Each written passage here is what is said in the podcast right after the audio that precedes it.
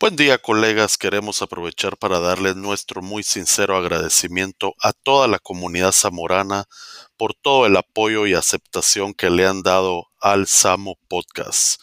Créanos que todos los mensajes y muestras de apoyo que nos han enviado son como la energía principal para seguir esforzándonos y mejorando siempre. Por favor que no cesen esos mensajes. Y también muchas gracias a todo el equipo de colegas que conforman el Samo Podcast, que con toda la disposición, entusiasmo y esfuerzo han hecho posible concretar esta iniciativa. Nuestros mejores deseos para este nuevo año 2021 y los dejamos con el primer capítulo del año. Esperamos se lo disfruten. Un abrazo zamoranamente.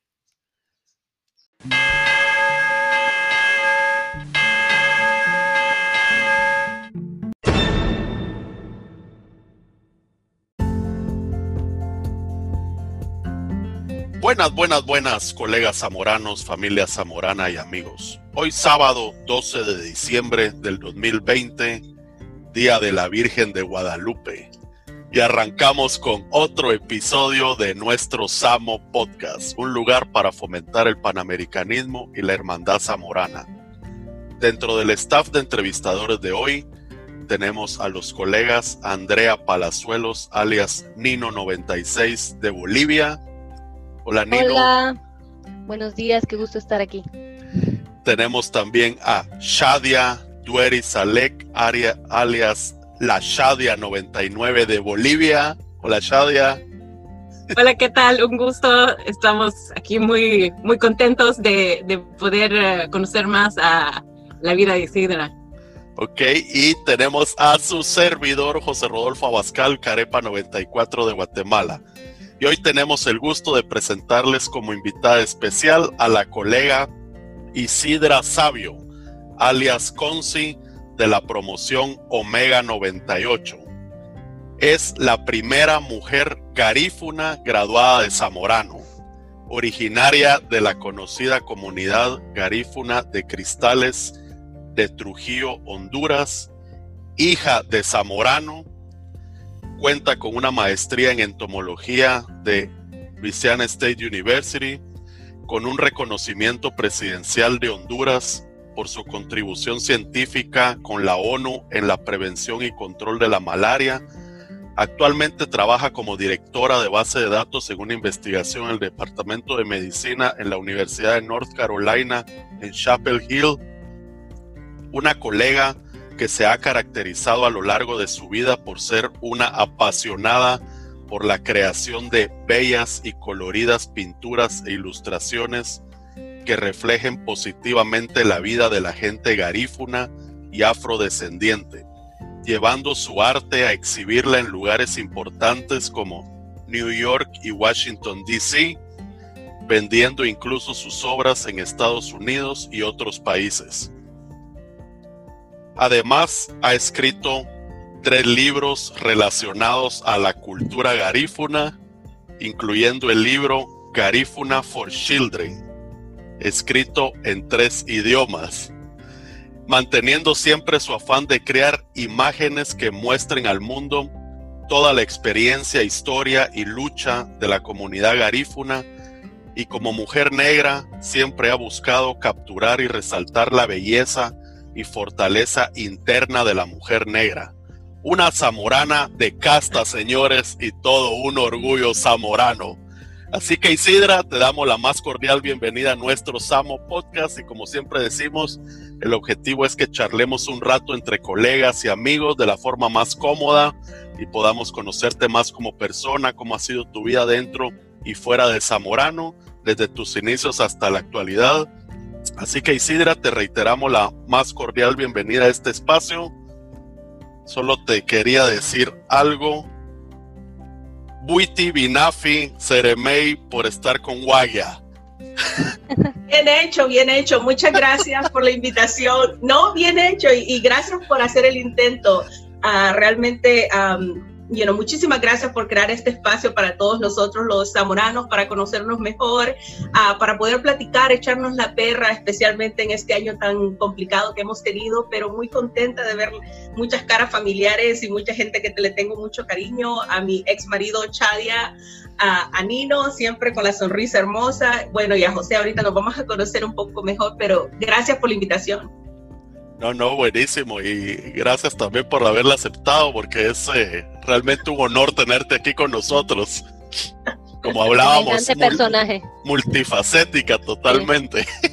Sí, increíble, increíble. Eso ha sido, um, you know, yo creo que es, esa es la riqueza y es algo que me hace, que me pone muy contenta, ¿no? Tener diferentes aspectos de mi vida que me traen, um, you know, placer de, de you know, yeah. Correcto. Y así han de haber muchos colegas, ¿verdad? Que incluso desde el área agrícola y, y, hacen esto y lo otro. Y... Es lo que digo yo, que Zamorano gradúa más gente con talento en otras áreas que agrónomos. no, yo, yo digo, te gradúas de Zamora te gradúas de Zamorano, puedes hacer lo que tú quieras, donde quieras. O sea, no necesariamente tienes que encerrarte en eh, agricultura. Puedes hacer lo que tú quieras, te da las herramientas. Exactamente. Uh, y en cualquier área que cualquiera va y se desempeña, o sea, tenemos gente en el área uh, religiosa, gente en el área pública, de, de servicio público, política, etcétera, etcétera, músicos, o sea. Claro, escritores hay varios, sí. También uh, reciente me, me, invitaron a un grupo que se llama Zamorano ah, Cultural, Grupo Cultural. Entonces es de gente que está interesada en otros aspectos de la vida, en el área cultural, ¿no? Y están escritores, pintores, um, poetas, zamoranos. O sea, súper lindo y súper diverso. Imagínate hasta las todas las canciones que se han escrito en zamorano. Ya tuviéramos hasta reggaetoneros. De la clase 98 conozco un par de, de reggaetoneros. Bueno, bueno, Isidra, fíjate que, bueno, eh, pues para arrancar un poco ahí, para conocerte, nos gustaría conocer eh, cuáles son tus inicios, ¿verdad? ¿Dónde naces? Eh, ¿Cómo fue tu, tu, vida de niña? Si nos pudieras compartir cómo estaba tu núcleo familiar conformado. Ah. Sabemos que tu papá es, era zamorano, ¿verdad? De, las, de los Tigres 70, ¿ah? De la Ya, sí. Yo, yo crecí, yo nací, crecí en la comunidad garífuna de Cristales en Trujillo y la casa de mi abuelo estaba a una cuadra de la playa. Entonces a veces cuando había mal tiempo en la noche podía escuchar las olas. ¡Qué bendición! Sí, o sea, qué cosa más, uh, más espectacular, ¿no? Y realmente um, en ese momento era algo normal. Ahora uno que crece y sale se da cuenta de lo especial que eso era, ¿no? Pero uh, crecí en una familia, la familia Sabio, una familia unida, una familia amplia, una familia con muchos valores, una familia con mucho cariño. O sea, en la casa lo que más uh, sobraban eran abrazos y besos. Y hasta la fecha, o sea, uh, para mucha gente les resulta extraño, pero desde que nos vemos es el abrazo, el beso. Y así, me, y así crecí. Y, y las sonrisas. Sí, y una de las cosas importantes, como les había dicho, o sea, yo soy la persona de mi familia con la piel más oscura. Entonces, algo que siempre le digo a mi familia ahora, que les agradezco, que me ha ayudado a, afrontar a muchos aspectos de mi vida, es el hecho de que ellos me hicieron ver como, por el, precisamente por el color de mi piel, eso es lo que me hacía más bella, me hacía ver como una princesa y eso era algo que era celebrarse y era hermoso. Y crecí con eso hasta la fecha. Yo creo que no hay nada que, que nadie pueda decir sobre el color de mi piel que me va a hacer sentir mal, pero todo eso se lo tengo que agradecer a mi familia y al cariño y, y al, ellos, yo creo que sin tener todas esas herramientas, naturalmente ellos sabían cómo mantener la autoestima de un niño. you know? Entonces, soy muy afortunada de haber crecido en ese ambiente. Entonces, la comunidad donde yo nací es Trujillo. Trujillo tiene como 20 mil habitantes, de los cuales unos 5 mil son garífunas. Y yo crecí en ese espacio, ¿no? En, uh, con mi gente garífuna, mis vecinos garífunas, mi familia garífuna. Um, ¿Cuántos hermanos tenías? Tengo un hermano. un hermano. Sí, mi mamá, mi mamá tenía 24 años cuando yo nací y mi papá falleció cuando ella tenía 25. Yo tenía 8 meses de nacida. Ah. Pero crecí con esa idea y, y, realmente la manera como, como lo hicieron ver era como mi héroe, era un héroe, era una persona que había roto muchas barreras y había creado esta vida profesional y esta reputación impresionante uh, porque era alguien bien innovativo. Él era parte del equipo que trajo la palma africana a Honduras. Ah. Ahora es uno de los cultivos más importantes del país, uh, pero él falleció a los 28 años haciendo la maestría en la ciudad de Nuevo México, en, en el estado de Nuevo México, uh, y él falleció por un ataque de, de alérgico. You know? Entonces oh, no lo logré conocer, pero lo que me llama la atención es que los amigos de él que me conocen dicen, es como ver a Chilín, en Chilín le decía, ¿no? Era como ver a Chilín en versión uh, femenina, porque tengo los manerismos y dice, um, y, y, se comportan igual, dice, con los hombros altos, con la cara en alto y... No, y peor esa clase de, de, los Tigres 70 que es bien unida. ¿ah? Es bien unida y me parece porque ellos me buscaron, me encontraron claro. Ah, y me adoptaron. Ellos me llaman la tigría, la, la tigría. Ah, Entonces, y yo le llamo sos, sos el, la, la qué? La mascota. sí. La, la nieta, que, no, la hija. El, el ingeniero la, la hija pródiga de la promoción eh, sí. 70. No, las clases 70 son muy lindos. Cada vez que me encuentro con uno, siempre vienen con una historia.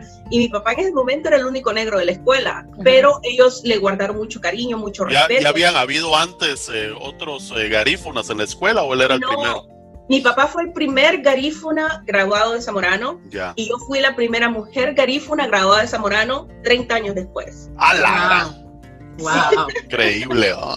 Sí, entonces por lo menos uh, de alguna manera me reconforta porque siempre sentí esa ausencia de conocer a mi papá, especialmente cuando hablan de lo espectacular, lo inteligente, lo, um, you know, lo, lo, lo, lindo que era como persona, ¿no? Y, y poder tener esos paralelos uh, con él realmente significa mucho, mucho para mí. Y conocer Porque la, la, ventaja que tú tenés es de que me imagino cuando te juntas con los, eh, con sus compañeros, eh, prácticamente conoces a tu papá con todas las anécdotas, historias y todo lo que compartieron con él, ¿verdad? Qué, qué dicha de veras tener eso. Exactamente, eh. y él fue el que dio el, el discurso de, de, graduación de su clase, porque wow. uh, wow. Eh, eh, lo consideraron el más elocuente y también el que podía capturar de alguna manera a la experiencia que ellos tuvieron. Uh -huh. el, el, que tenía mejor ritmo de la promoción. Saber. Mira, mi mami dice que mi papá no sabía bailar. Entonces, ah, no tengo cómo corroborar, corroborar su, su, lo que ella dice, pero tengo que creerle. Dice que daba pena. da, hacía quedar mal a los garífunas. Con el ritmo, te lo juro. Uh, pero uh, ya yeah, no, eh, crecí, crecí escuchando esas historias a, a, través de mi vida y mi mami tiene una carta que yo escribí a los siete años donde yo escribí, yo voy a ser ingeniera agrónoma. ¿Ah, sí? O sea, no recuerdo haber escrito eso, pero dicen que uno se mantiene fiel a la imagen que uno tiene de uno. Entonces, de alguna manera estaba um, dentro de mí, quizás buscar Ajá. esa área, ¿no? Y, y, quizás fue algo que busqué sin, sin estar consciente uh, completamente de ello. Ajá. Pero, pero tal vez también por todo lo que escuchabas de tu papá, ¿o no? Exacto. Exacto, exacto. O sea, uno aprende a ver a esa persona como ese héroe, ¿no? Y uno quiere de alguna manera emular uh, la carrera que él tuvo, lo, los pasos que él siguió, quizás en esa búsqueda de acercarme a, a esa persona que no conocí físicamente, pero um, quería acercarme de alguna manera. Es la única manera que puedo uh, pensar al respecto. Sí, conocerlo ¿Saliste? a través de, de su camino. Exacto, exacto. ¿Saliste bachiller ahí en Trujillo? No, mira que en Trujillo no, um, Trujillo es una comunidad pequeña, en ese tiempo, ahora ya ha cambiado mucho, ha crecido mucho, uh, pero en ese tiempo no había bachillerato en Trujillo, solo había hasta tercera, que era hasta doceavo, creo que le llaman acá, uh, ciclo básico, y después uno tenía que salir. Yo a los 15 años, 14 años salí de Trujillo a la ciudad de La Ceiba para ir a, a, a cruzar lo que es el bachillerato. Uh, y estuve ahí dos años. Uh, yo creo que eso de alguna manera, estando lejos, fue una pequeña preparación para ir a uh, decir adiós y decir, ya sigo mi camino, ¿no? ¿Y Ajá. vivías con familiares en la Ceiba o, mi mami o te tocó vivir una, sola? Mi mami tenía una casa y yo vivía con una prima dice, que ahora, mira, en aquel tiempo era súper normal, ¿no? Y obviamente el nivel de criminalidad en, la, en, en, Honduras ha cambiado muchísimo, en aquel tiempo era muy seguro. Por, muy, por varios meses viví solo con mi otra prima que tenía 16 años. Wow. Pero muy responsable las dos, a las 7 cerrábamos la puerta, a ver tele, you know, pero después mi abuela vino a vivir con nosotros, después mi mami, um, pero, pero sí. Pero es que La Ceiba siempre ha sido una ciudad hermosa, ¿eh? Sí, el, le, le llaman Esa, la, esa la, la diseñó la United Fruit Company, ¿ah? Ah, claro, exacto. Entonces Entonces, es como que las calzadas así tipo gringas y toda la... sí, hay ciertas zonas donde las casas son estilo gringos, estaba la escuela gringa, estaba el hospital gringo también, el, el Dantoni, y todo eso, pero también estaban los empleados de las bananeras y eso fue lo que hizo ir creciendo a la zona. Pero sí, todavía en la Ceiba escuchas a las 4 de la tarde, que es el sonido del- de un, eh, no sé, tiene un altoparlante, donde se te escucha el, el- el sonido a las 4 de la tarde, en ese tiempo, no sé ahora, que era la hora en que los empleados de la bananera salían. Entonces todo el mundo que sabe que a esa hora escuchas ese sonido, quiere decir que es hora de, Ya de las salir. cuatro de la tarde. Sí, pues. Dime. O sea, y en- ah, ah, perdón. O sea que el, que el primer eh, el primer enamorado fue de la Ceiba. Primer enamorado de Isidra. Mira, la Ceiba a mí me encantó, tengo, ah, mira, o sea, tengo eh, recuerdos espectaculares. La época de bachillerato es una época linda y pasarlo en una ciudad linda lo hace aún mejor, ¿no? ajá. Claro. Di- Dime, Conci, y bueno, tú ya sabías de la existencia de Zamorano por lo que escuchabas de tu papá, pero ya eh, tú para ir allá, ¿cómo te animaste? ¿Cómo fue ese proceso de ya aplicar a la escuela eh, para ir a estudiar allá? Sí, mira que yo vivía en La Ceiba, entonces ah, uno de mis tíos, mi tío Ambrosio, él vive en Tegucigalpa, él era uno de los líderes magisteriales en Honduras que llegó a tener esas grandes marchas para exigir lo que son los beneficios para los maestros, él fue uno de los líderes de ese movimiento. Entonces estaba muy conectado, él sabía de alguna manera mi interés en Zamorano y él le llamó a mi mami una noche y le dijo, mañana hay un, un examen de admisión en Zamorano en la escuela, en, en la no recuerdo cómo se llama, la escuela gringa que está ahí en, en La Ceiba, ¿no? Ajá. Entonces me dice, "Ma- mañana tenés examen de admisión y así como, o sea, ¿qué es examen de admisión para comenzar, no? Y voy, todavía me voy en short, camiseta, sandalias y me voy en bici. Me voy en bici, llego allá y los zamoranos así todos, correcto. Usted viene a tomar el, y todavía andaba con trenzas, unas trenzas sueltas. Y viene a tomar el examen, sí, vengo a tomar el examen, mi papi se graduó de zamorano, no sé qué, ya me sientan y me dan el examen y Um, no era que estaba en el área de los alumbrados, pero realmente uh, me pareció relativamente fácil el examen. Y O sea, solo, solo trinomio cuadrado perfecto, como decía el chango. Mira, lo que pasa es que el changuito es astral, vos. Mira, entonces, um, sí, me dijeron ahí mismo, lo pasaste, no sé qué, y ah, ¿te interesa? Le digo, sí, no, sí quiero ir, que no sé cuánto. Entonces ya me, di- me dieron la información, ya, ya empecé el- la comunicación y el contacto con ellos. Pero ahora, ahora viene la pregunta y el pisto. O sea, ¿de dónde pagamos la matrícula, no? Claro. Entonces ah, empecé a buscar, eh, viajé a Tegucigalpa con mi mami, fuimos a buscar a diferentes organizaciones, el Departamento de Agricultura y Ganadería, nada. Ah, después escuchamos que estaban las becas Kellogg's en Zamorano.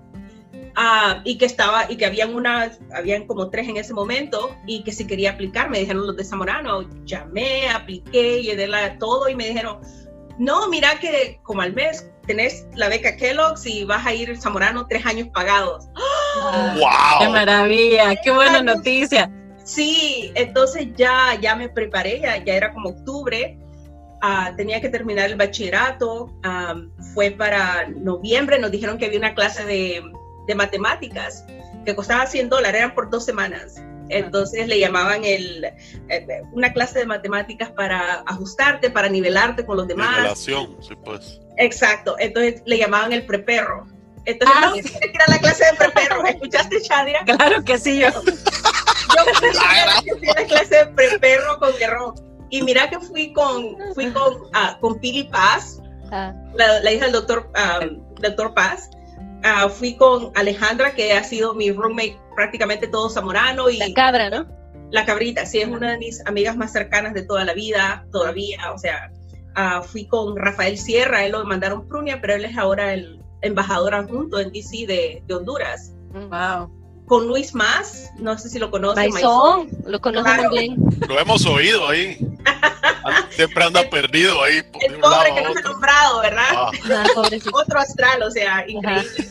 Ah, fuimos con Cristian Núñez, que, que era doctor 98.7, el 98.9.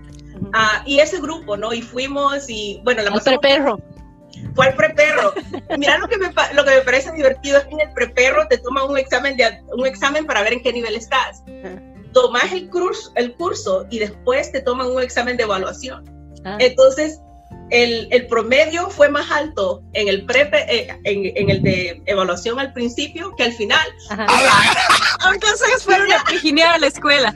Y aparte todos alumbrados. Lo peor es que todos nos llevábamos bien, o sea, era la conversación, era la perra, pero yo creo que más que nivelarnos en matemáticas, yo creo que... A conocerse, ¿sí? sí. Una clase de socialización, preescuela. Es, eso me recuerda a mí cuando nos vinimos a LSU de la escuela. ¿ah? Dijimos, metámonos un curso de inglés, el ELOP se llamaba. Ajá. Y nos metimos eh, como dos meses antes de empezar el, el semestre. ¿ah? Tienes que aprender inglés. ¿ah? Y eran unas fiestas que... Lo que menos hacía era aprender inglés. Uno, era un montón de latinos ahí, imagínate. Peor todavía. Sí, los colombianos. O sea, ¿qué cantidad de colombianos en LSU? Sí. Bueno, entonces se nivelaron ahí en, en uh, matemáticas según y... Yo creo que nos desnivelamos en matemáticas, pero lo que sirvió es que te da, y yo no fui a mi graduación de, de, bachillerato porque yo estaba en Zamorano esa semana que nos graduábamos. Ah.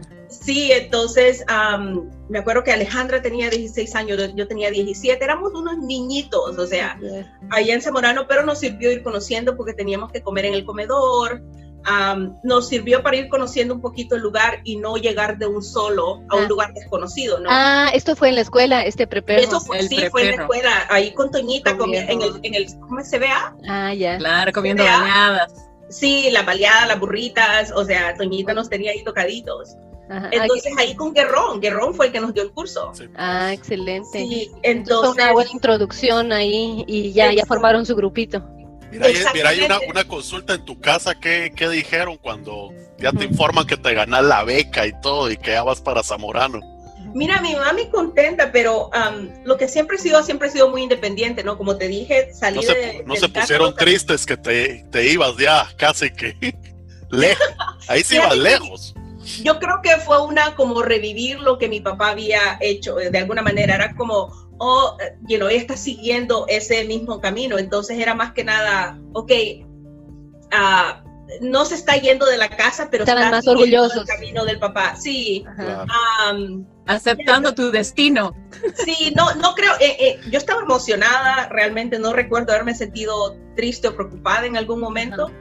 Am, y no, no, nunca vi eso de mi familia, ¿no? Pero era el hecho de aplaudir. En mi familia lo que más se celebraba eran, eran tus éxitos académicos, ya sea que en el kinder sacaste, hiciste el mejor dibujo, se celebra, ¿no? Ajá. Sacaste un 100 en una clase, eso se celebra en la familia. Entonces, seguir tu camino académico en educación superior era algo que era celebrado, no necesariamente como una, una fuente de tristeza. Ujú. No, Claro. entonces, ahora cuando mi mamá me fue a dejar a Zamorano ya la primera, la semana de orientación, y ya la vi que se fue y que ya me quedaba yo, o sea, ahí sí las lágrimas solitarias, ¿no? En la cara. Ah, Cué- cuéntanos, cuéntanos de, de tu primer día en la escuela, con quién te tocó vivir, cómo te sentiste en tu cuarto, dónde era tu dormitorio. Cuéntanos. mi dormitorio era, ah, ¿cómo se llama ahí? El, enfrente de Morazán, no, no recuerdo. Mora, Sí, eh, estaba enfrente de Morazán, recuerdo que estaba el... eh, eh, en la, enfrente de la el campana. sí, el- el- Delgado. sí, el- no, no era Delgado, estaba al otro lado, estaba... No. Barrio, creo. No, no era barrio, barrio estaba cerca de la piscina, ¿no? Sí. No, Mora era el que está Mora- entre sí. Cabañas y Morazama. Estaba el, pa- exacto. Entonces, am, ahí me tocó vivir. eh, la prim- el primer día me recuerdo que estábamos todos asustados y recuerdo que ese mismo día conocí a María Elena, que ella es ahora la que está dirigiendo lo que es la parte de ah, la parte de lácteos en, Ah, ya, en ya. Zamorano. Moncada, la doctora Elena. Sí. Y, era, y éramos las dos, ¡ay no, qué susto! Ya van a venir los, los reclutones, ¿no? Y, y qué miedo, que no sé qué, pero ese mismo día hicimos la conexión, porque ella vivía en, el- en la misma ala que nosotros, entonces estaba ella, estaba Alejandra en, el mismo ala, en la misma ala, estaba Elena Sierra, o sea, son amigas que todavía las tengo, ah, que son mi- de mis amigas más cercanas todavía. Entonces me, me tocó vivir con una salvadoreña y una ecuatoriana. Era María Elena, me tocó vivir con ella. Ellas tenían un, un- un- un avión, entonces ah, extra. Entonces dormía en el avión y después ah, en el segundo trimestre empecé a vivir con Alejandra y ella fue mi marido por todo Zamorano. Ah, ya. la- Entonces, sí, no, Ale, Ale es, eh, you know, es, eh, tiene un espacio especial en, en, mi vida, en ese sentido, siempre muy linda. Ya, mira, historias que te acuerdas. Ah, no, no, solo una consulta. Cuando vos llegás a Zamorano, ¿ustedes ya de alguna forma habían, ya habían ido a Zamorano antes o no? Antes Yo nunca, nunca habían. Nunca había ido a Zamorano. O sea, los, los tigres cuando se juntaron nunca los eh, nunca Los vi. No, fue a través de Facebook que nos ah, conocimos. Y muchos no sabían que mi papá había tenido una hija antes de fallecer, porque él fallece tan joven, ¿no? A los 28 años, como te digo. Pero Facebook, Facebook es en la época de tu maestría, o sea que toda tu época de Zamorada, los Tigres no sabían de tu existencia. Estaba el, ingeniero Rivera, que él fue el que tomó el lugar después de que, um, ¿cómo se llamaba el inspector ante Barahona? El inspector Barahona, una vez que él termina como, como el director de vida estudiantil, empieza el ingeniero Rivera. Entonces ahí empezamos a comunicarnos y a hablar y entonces él me dice, pero yo soy de la clase 70 y, entonces él me tomó ese cariño y, en ese sentido él siempre me reconocía como la hija de, la hija de, de 70, o sea, qué cagada era el apellido de mi papá. Porque era todavía me dice queca, y yo le digo, ¿y qué significa queca? Qué cagada, me dice yo, ah, ok. yo sí te digo, pero así... No, porque los tuvieron que haber bautizado los de la 68. Seguro, eso, y fíjate que tenía muchos amigos chapines vos. ¿Ah, sí? Muchos, muchos amigos chapines. Uh, y él, mi papá. Una ¿Te, acordás de, ¿Te acordás de alguno o no? No, no me acuerdo de alguno. Uh, creo que un papá de un colega, él estaba en la clase antes que mi papá. Ah, ya. Uh, quizás el papá de Emo, no estoy segura, creo que él era. Luis Valdés. Ah, de Luis Valdés, correcto. Sí, creo que el papá de él estaba en la clase que, que, que, que recluté a mi papá y a mi papá le tocó vivir con uno de los 68. A la gran. Ah, sí, ya, ya. Con seguridad, con seguridad en el cuarto para que nadie te reclute. Seguridad, pero le tocaba hacer todo en el cuarto. Sí, te lo juro. Ah, también el ingeniero Michelén, él daba en algún momento de ah, horticultura, él era de la clase 70, también ah, se, se, reportó, se reconoció, ya me dijo, ya platicábamos. Sí, pero fueron los únicos dos de las 70 que conocí en ese tiempo, ¿no? Conci, ¿qué recuerdas de los uh, módulos? ¿Quiénes eran tu módulo? Eh. Ah, sí, el primer módulo era Antonio Salvador, que recuerdo que la primera, la primera semana no le cabía una ampolla más en la mano de tanto chapear. Ah. Ah, estaba Virna Sáenz, que ella ahora trabaja en el FDA en Washington, D.C., doctorado y todo. Estaba, había un, colombiano que le decían, se llamaba Hannah Sabag muy guapo, muy lindo, pero él venía de un ambiente muy protegido, ¿no? Y que se quejaba del agua, se quejaba de la comida, se quejaba del trabajo, se, quejaba de todo. Alineado. sí, está, sí, pero muy, de una manera divertida, ¿no? Era el que traía esa, esa, esa, forma jocosa. Hannah era de ese tipo de gente, él iba a hacer cualquier cosa para no trabajar, ¿no? veía por dónde se desligaba. Sí, exactamente. También estaba Sabando, que ahora vive en México. Ese era el, el, el grupo uh, nuclear de nosotros. Um, sí, es gente que todavía le tengo mucho cariño. Realmente son los primer, el primer, la, primer grupo de personas con las que te uh, empezás a compartir más cosas personales, ya platicas más. Um, etcétera, etcétera. Pues, la gente, yo siempre digo, los amigos de tu módulo, pues te llegan a conocer en todas tus facetas, ¿no? Cansado, estresado, eh, triste, estás ahí para ayudarte, si te olvidaste el agua, te es, oh. Conversas de todo, te ayudas, a veces te peleas, o sea que es una vivencia bien, bien fuerte. Bien eh, fuerte, sí. Y, y, también era, nos ayudábamos mutuamente, porque Antonio era el, eventualmente nos dimos cuenta que era el más alumbrado, ¿no? Pero era cuando te tocaba exámenes y tenías que ir a horticultura y estaba chapeando y tratando de memorizarte. Tomándote el tubo. Sí tienes alguna pregunta y tenés al alumbrado que te va a explicar lo que pasa, y no cómo eran las cosas. Entonces, en ese sentido, yo creo que era, era, era fascinante, era interesante. realmente le tomé mucho cariño a ellos y, y siempre estoy, yo creo que cuando uno mira las cosas ya para atrás, uno se da cuenta de, de, lo afortunado que fue de, de, que ellos eran supermente abiertas, aceptaban a cualquiera mientras um, you know, tuvieran esa química, ¿no? Entonces ellos, muy linda gente, o sea, no puedo decir una cosa negativa porque todos éramos tan diferentes, pero al mismo tiempo... Uh, y no celebrando las diferencias de cada uno, ¿no? Y haciendo la burla de, las diferencias, pero al mismo tiempo aceptando. Eh, eh, eh, acabas, acabas de decir lo que es el panamericanismo de una manera más jovial, ¿no es cierto? Pero es, esta es una de las costas zamoranas más hermosas. esa, esa, diferencia que, que, de ese aceptar, ese reír, eh, el estar tan juntos, que en nuestros países de origen a veces no es algo posible, estar tan juntos siendo tan diferentes. Sí, y lo que me llamó la atención, especialmente la primera semana, era quizás esperaba ver yo más personas que lucían como yo. Y de casi 800 estudiantes, habíamos cuatro negros. Estaba uno de segundo año, haitiano, Benito. Habían dos otros haitianos de la clase de nosotros y yo era la única mujer negra en toda la escuela, entre casi 800 estudiantes, incluyendo Pía y, y Pa, ¿no? Entonces, uh, de alguna manera fue, um, me dio al principio algo de temor, ¿no? Um, y, y, quizás estaba escuchando como estábamos platicando la historia de Chango y él como indígena sintió algo similar y por eso estaba escuchando la historia de él que me pareció que teníamos muchos paralelos en el sentido de que él se sintió menos que y yo también traía ese equipaje también uh -huh. uh, por ser diferente, por tener una historia diferente y por ser algo que es uh, que, un estándar de, quizás de belleza o de vida que no es celebrado generalmente en, la, en las Américas, ¿no? Uh, ser afrodescendiente, la única mujer afrodescendiente uh, en toda la escuela, o sea, realmente sí me trajo, quizás no complejo, pero sí me trajo algún tipo de temor, ¿no? Porque yo siempre fui la que fui y, así como me ves ahora, sí llegaba a la escuela y mientras me recibías bien, te recibía bien y todo ese tipo de cosas, pero sí fue algo quizás que es muy particular que, que, sentí yo y quizás era algo extra que, en, nivel de experiencia um, viniendo de un grupo étnico, ¿no? Y, y, verlo desde esa perspectiva.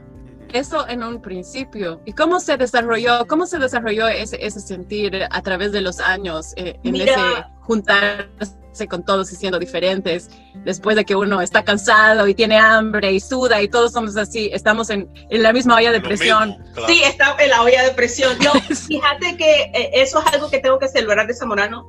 Todo el mundo estaba muy abierto a escuchar tu experiencia todo el mundo estaba muy abierto a escuchar tus diferencias uh, y, las cosas también en común, ¿no? Entonces, realmente fue mínimo, uh, quizás los comentarios o la, las experiencias negativas que puedo decir de Zamorano, pero en su mayoría un 98% fue positiva y la gente se comportó de esa manera, ¿no?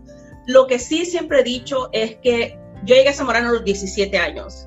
Yo no tenía una identidad cultural, yo no sabía mi historia, y casual, casualmente, uh, cuando yo entro a Zamorano en el 96, en enero del 96, um, empiezan a salir libros que explican la historia de la comunidad garífuna. Empiezan a ir antropólogas a los archivos ingleses y empiezan a, a, juntar y a poner junta la historia. Entonces, en ese momento sale en español el primer libro que explica la historia garífuna. Pero la importancia de eso es que en la escuela me preguntaban, ¿y, y, y Conci, qué eres? Cuéntanos de ti, cuéntanos de, You know, la cultura, está... cuéntanos Exacto. de, de dónde Pero, nace. Que... Exacto, yo no sabía, no tenía la respuesta. Sí, pues. Entonces siempre le doy crédito a Zamorano porque esas preguntas me obligaron a buscar y a entender y a leer más sobre mi historia cultural. Y eso ayudó a afianzar más mi identidad cultural y por ende también mi autoestima, cómo me presentaba, cómo me sentía conmigo misma pero siempre digo que Zamorano me ayudó a forjar, me, me, me, me, empujó a buscar más información sobre quiénes somos y poder decir, yo soy garífuna porque esta es mi historia y me siento orgullosa de. Apreciar más tu cultura y a, Exacto. Y a darle y, más eh, realce. diferencias también claro. y, y, poder celebrar el color de mi piel y poder decirte por qué mi piel es así de este color, por qué mi pelo es así de este color, Correcto. ¿no? Y, y, poder explicar también mi, mi, mi, cultura, porque una de las cosas que hay un par de colegas que me dijeron, yo nunca había tenido la oportunidad de hablar con una persona negra. Uh -huh. Entonces, pero lejos de verlo como algo que los intimidaba a ellos o que me intimidaba a mí, era como, aquí estoy, platiquemos, ¿no? Um, y, y, poder tener esa, esa oportunidad quizás de ser la primera persona negra con la que tienen una conversación, o sea, me pareció una oportunidad espectacular, ¿no? Ajá. Qué lindo, y sí, ajá. Dale, eh, esa, esa parte me, me, a mí me, me, me parece fascinante lo que es la multiculturalidad. Eh, y a los que nos hemos, eh, nos ha tocado venirnos al norte a vivir, eh, existe ese sentimiento de diferencia, ¿no? Y de tratar de introducirte a, al resto de la nueva comunidad. Y, y, es a través de la comparación, ¿no? Y, y para uh -huh. tener esa comparación tienes que saber quién eres. Entonces Exacto. es esa búsqueda de identidad, quién eres, eh, cuando llegas a, a, a, la nueva tribu. Y por qué eres de la manera que eres, y por qué ríes de la manera que ríes, y por qué abrazas de la manera que abrazas. y, eh, y, si no lo y, y, cuando eres nuevo no lo entiendes, ¿no? Y es a través de ese reiterar la pregunta interna, ¿por qué? ¿Y por qué? ¿Y por qué? Y darte cuenta de, ah, esta es mi mamá, esta es mi abuela, y, y todo se ve a través de tu acción. Exacto. Que es, es, fascinante, pero yo creo que es, es, es, parte del desarrollo cuando uno ya empieza a madurar un poco más. Eh, que lo puedes ver quizás una vez esa experiencia digerida cuando ya sales de Zamorano. Eh, y empiezas a darte cuenta de, ah, esta fue mi interacción con este colombiano y ah, eh, con toda esta gente de todos estos países y Carlos Chango y tenemos esta similaritud. Um, yo creo que el zamorano tiene tanta, es, es, tan intenso y toma 20 años digerir esa experiencia eh, y sigue dándote y sigue regalándote esa experiencia. Eh, Pero y, algo, y, algo, muy eh, importante, ¿verdad? Que mucha gente a veces crece como que buscando una identidad que no es, ¿verdad? Como pretendiendo, yo esto lo dejo por un lado y no. Y te preguntan y no, no, yo soy de, y así como queriendo pretender otras cuestiones, ¿verdad? Que no es realmente tu identidad. Sí, cualquier cosa. Ah, soy alemán, ¿verdad? Soy de eh, nórdico, cualquier cosa. Pero y realmente cuando vos llegas a Zamorano te das cuenta que la verdadera riqueza es tu verdadera identidad, porque ahí no hay, o sea, vos ahí te abrís y valés por lo que realmente sos, ¿verdad? Sí, y además pretender por tres años es un trabajazo encima de todo lo que tienes que hacer, pretender encima de esto, no te queda más que ser exactamente quien eres. Sí, exacto. Y es la riqueza apreciada en Zamorano. Y es difícil replicar eso, esa, esa apertura. Uh, realmente es difícil replicarla en otro tipo de ambiente. Y eso fue lo que me pareció y es algo que siempre voy a estar sumamente agradecida con Zamorano, porque me permitió ser, ser cual soy y celebrada y las amistades que tenían era porque uh, yo te, por quién soy como persona, independientemente de cómo luzco por afuera, ¿no? Exacto. Entonces, um, sí, eso fue, Zamorano ha sido realmente, obviamente, un parteaguas en la vida de, de, todos nosotros los que hemos pasado por ahí. En el momento no lo vimos, pero una vez que salís, y te das cuenta ah, y platicas sobre otras experiencias. O sea, realmente es una experiencia intensa. Exacto. Hoy es como decía el chango, usar los mismos burros, el mismo uniforme, la misma comida, igual te reclutean, igual La misma camadura, agua fría, lavar baños. Y si no estudiaste, te aplazan, o sea. Ahí dependes de vos mismo. O sea. Pero también son esos valores de, de, comunidad, ¿no? Porque adentro, si, si te están pisando en alguna clase, es, es, el grupo de tu comunidad que te va a sacar de la cama a estudiar y no te va a dejar que te rindas. Sí, es, mira, te lo juro. Um, y, es una de las cosas. Me acuerdo cuando hice el primer examen de abedillo y que pusieron las notas. Mira, yo estaba con la, yo creo que la presión baja, o sea, yo ya me iba a desmayar porque dije yo, si me aplazaron Mira, me acuerdo que unos ecuatorianos me empezaron a llamar la sintonía del amor porque saqué 61.5. era el nombre de una emisora en Ecuador, creo que era. Y me decían, ay, la sintonía del amor, porque saqué 61.5. Pero yo necesité a mis amigas que fueran conmigo de la mano porque yo creo que hubiera ido sola, me desmayo en el camino. O sea, ese es el. O sea, iba tan asustada. pero y hacer, haciendo un fast forward, ahora eres directo directora de base de datos y estadística. O sea, 61.5 y mira la directora ahora manejando todas las estadísticas de un lugar médico, ¿verdad? Todavía me acuerdo las clases de Abedillo y que decía, este es Shash, you know? Y ahora eso, en eso paso la mitad, la mitad de mi vida. Yo trabajo con el programa SAS, ese es, es la mitad de mi trabajo. Entonces, a mí realmente, a mí me gustó esa clase estadística. La que no me gustó fue contabilidad. contabilidad. Conta, conta uno, dos, tres. a ver, a ver, you know, pero estadística sí me gustó, me gustó, trabajábamos en SAS, inclusive cuando fui a LSU saqué el minor en estadística. Ah. O sea, yo busqué más estadística y, y, es parte del trabajo que también hago ahora, ¿no? Claro, volviendo un poquito a la escuela, ¿te acordás de, eh, alguna recluteada que te haya dado? No, nunca me reclutió. eh, yo yo a, a, a Isidra consigue en, en esa época porque eh, años más tarde vivimos juntas. Tuve la gracia de vivir con, con Isidra, que es un, un, delight hacia lo, a lo ¿no? Es una persona muy linda para vivir. Eh, no sé, yo siempre te veía como una sonrisa caminando por el Zamorano. Ajá. Y que alegrabas el, el ah, donde entrabas y que todo el mundo siempre te recibía con mucho cariño. ajá. Sí, gracias. recuerdo que tenías un primo también, ¿no? En la escuela. eh, Sí, ¿De él entró en la 97? clase 2000. Él entró en la clase 2000. ajá. Ah, desafortunadamente él falleció. am, en, él tenía 24 años, él fue de vacaciones a Nueva York y falleció ahí, lo, lo asesinaron. Ah, nunca se supo quién, por qué, ah, porque era alguien que solo pasaba ahí, fue algo quizás un crimen de oportunidad, una cosa de esa. Pero él estaba haciendo la, plaza- la pasantía Ah. criando plantas de poncetias en, en San Diego. Ah, en Entonces, ya. sí. Porque yo, sí, yo sí lo conocía, él, eh, Conci también le, le decían, sabía que era Sí. tu primo, este, no, muy linda gente, es uno de los seres humanos más especiales que, que- que tuve la oportunidad de tener en mi vida. Pero sí, de mi familia vemos tres zamoranos y realmente eh, eh, la única sobreviviente ahora soy yo de los tres zamoranos y los otros dos fallecieron en los 20, ¿no? Entonces, ah, es, es algo que, que- que también um, ah, como te, te hace reflexionar, te hace sentir agradecida. Um, y no siento que de alguna manera soy la como que la, la, la vocera de ellos dos.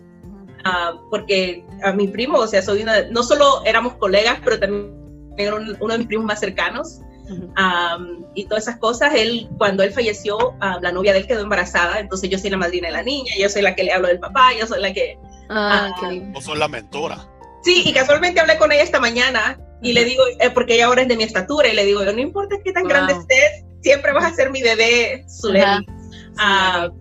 Zuleni, ya. Entonces, ah, Fue una historia bien parecida también contigo, ¿no? De que su papá murió antes. Exacto, compartimos también esa misma, esa misma, y, y son como, como paralelos. Dicen que en las familias a veces las historias se dan así, porque tanto como mi papá como el papá de ella, zamoranos, graduados, se vinieron a Estados Unidos a seguir estudiando y los dos fallecieron acá. No, ella queda, ella quedó, la mamá quedó con un mes de embarazo y mi mamá quedó con una niña de ocho meses, ¿no?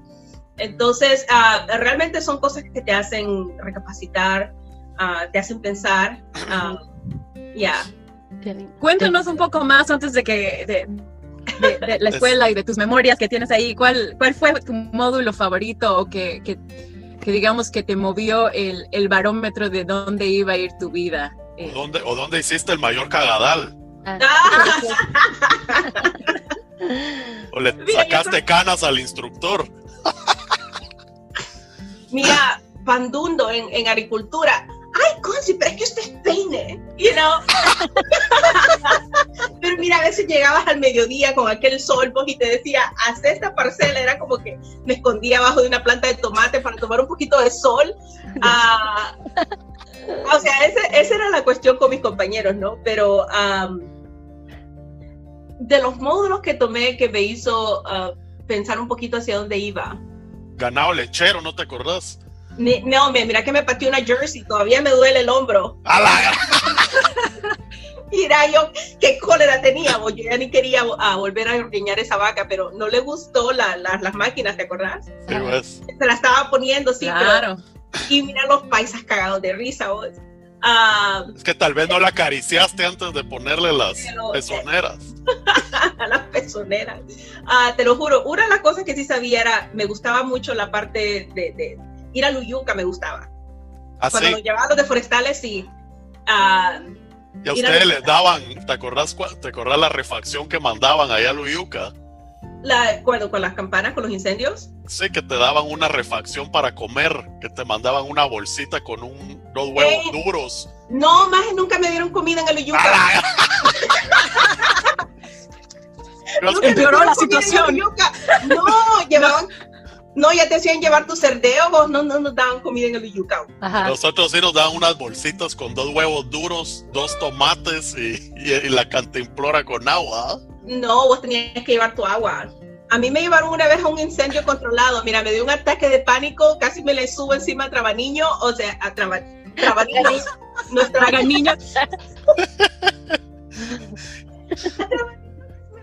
yo no sé qué cara de poema tenía, pero ese hombre me anduvo toda la noche en la quema controlada, vos. Al par de él, o sea, yo andaba asustada ese día. Ah, sí, te lo juro. eh, o sea, como te digo, Zamorano lo tuve que haber hecho en ese momento, cuando tenía 17 años, 18 años. Ya ahorita sí, ya, ya sabiendo todo eso, te dicen, ¿querés volver? Es como, eh. De visita. Bueno, Sí, hombre. Entonces No. esa- esos módulos del yuca eran los que te gustaban. Me gustaba mucho porque una, me gustaba ver cómo cambiaba la flora una vez que ibas subiendo y cuando llegabas obviamente a, a la cima y cuando está el, el- el bosque de neblina y todas esas cosas, um, me llamaba mucho la atención. Yo creo que siempre fui más a ese área em, de ambiente, inclusive cuando fui al PIA, me fui al área de, de, de Aquí hiciste el PIA, Hice en, en, en medio ambiente. ¿Cómo se ahí llama? mismo en la escuela. Eh, Recursos era naturales. ¿no es cierto? El área de desarrollo. De Era recursos más- naturales. eh, recursos naturales y ambiente, precisamente eso era. Ya, ya estábamos en la transición del 4x4 y todas esas cosas, entonces ya El tenía doctor que- Pills. Mira, el doctor Pills, sí. Mira que el, el doctor Pills, ¿te acuerdas el carro de paila que tenía? Un azul. Claro, claro. Solo le decía, doctor Pills, ocupa el carro. Él te- ni te preguntaba si sabías manejar, si tenías licencia. Era, aquí está la llave, of course, of course, no preocupar, no preocupar. You know, y yo, que en la vida había manejado un carro de cambio, vos y quedaba osada todavía. Una vez salgo por allá con el carro vos, y tengo que hacer una vuelta ahí donde estaba el puesto de venta. Ah, sí. Y, no- y- y el- el- la cosa esa no se movía para poder cambiar de, ah, mira, yo casi atropello, mira, Ah, hice una vuelta, pero es una vuelta así como dice, como la policía, pero casi atropello una gente que vendía comida allá afuera, ¿te acordás? Ahí en la afuera de en la, de la claro, carretera. Claro. esquina. Yo decía, pero qué irresponsabilidad del doctor Peel solo darme el carro. Pero él hacía, o sea, realmente él hacía todo lo que podía por todo el mundo. Y él fue una de las personas, am, yo creo que el zamorano, que, que también me ayudó mucho a establecer mucho qué es lo que quería hacer, ah, cuál era mi tesis. Él tomaba el tiempo para conocerte como persona y tratar de ubicar ah, cuáles eran tus, tus fortalezas y, y empujarte un poco más hacia esa zona, ¿no? Él fue tu asesor. Ah, sí, él fue, ya cuando estaba en, la, en, el, en el PIA, era como tratar de decir qué es lo que quiero hacer. Yo no sabía, obviamente, o sea, ¿Y qué hiciste tu tesis del PIA? la hice en cuencas de agua, en, en, en Win- ¿Te acuerdas donde ve- vendían el vino de naranja? Allá en una cuenca que estaba en, en una montaña como a dos horas de Zamorano. Solo me acuerdo del, del ¿Santa vino Inés? de naranja. No, no. no. No, O ya no me vino de acuerdo del naranja de, de Winope, ¿no? De, Winope, sí, era en Winope. Lo único que me acuerdo es que todo el mundo compraba el vino de naranja, ¿no? Porque no había nada más acceso a alcohol en, en Zamorano. y después el día siguiente te levantabas con todo ese olor Ajá. saliéndote de la piel. Sí, pero la hice en cuencas de agua, era, era medir los niveles de, de pesticidas que encontrabas en el agua. Y entonces lo que me llamó la atención es que era, se encontraba más, porque inclusive trabajé con los, con los laboratorios de análisis de agua en Tegucigalpa, y los niveles de pesticidas que se encontraban en el agua y en esa zona, porque es una zona agrícola, ah, eran mucho más altas. No recuerdo el porcentaje ahora que tan por, un porcentaje mucho más alto que el agua normal o de lo que se permitía. Entonces, una- tuve conversaciones con mucha gente en el área y decían también de que había muchos nacimientos de niños con problemas am, de anormalidad. Entonces, pero nunca logré establecer, tampoco daba el tiempo para establecer exacto esa, esa, esa. Exacto, pero sí, siempre ha quedado en mi cabeza esa, esa, esa idea de que de alguna manera el agua tiene mucho que ver. Claro. Quizás. sí. Conci, ¿y algún eh, cagadal que hayas hecho? Que quieras contar, eh, Eh, I know, Ya, eh, no, ya no lo- te van a poner faltas vos. Es momento de confesar lo que nadie sabe.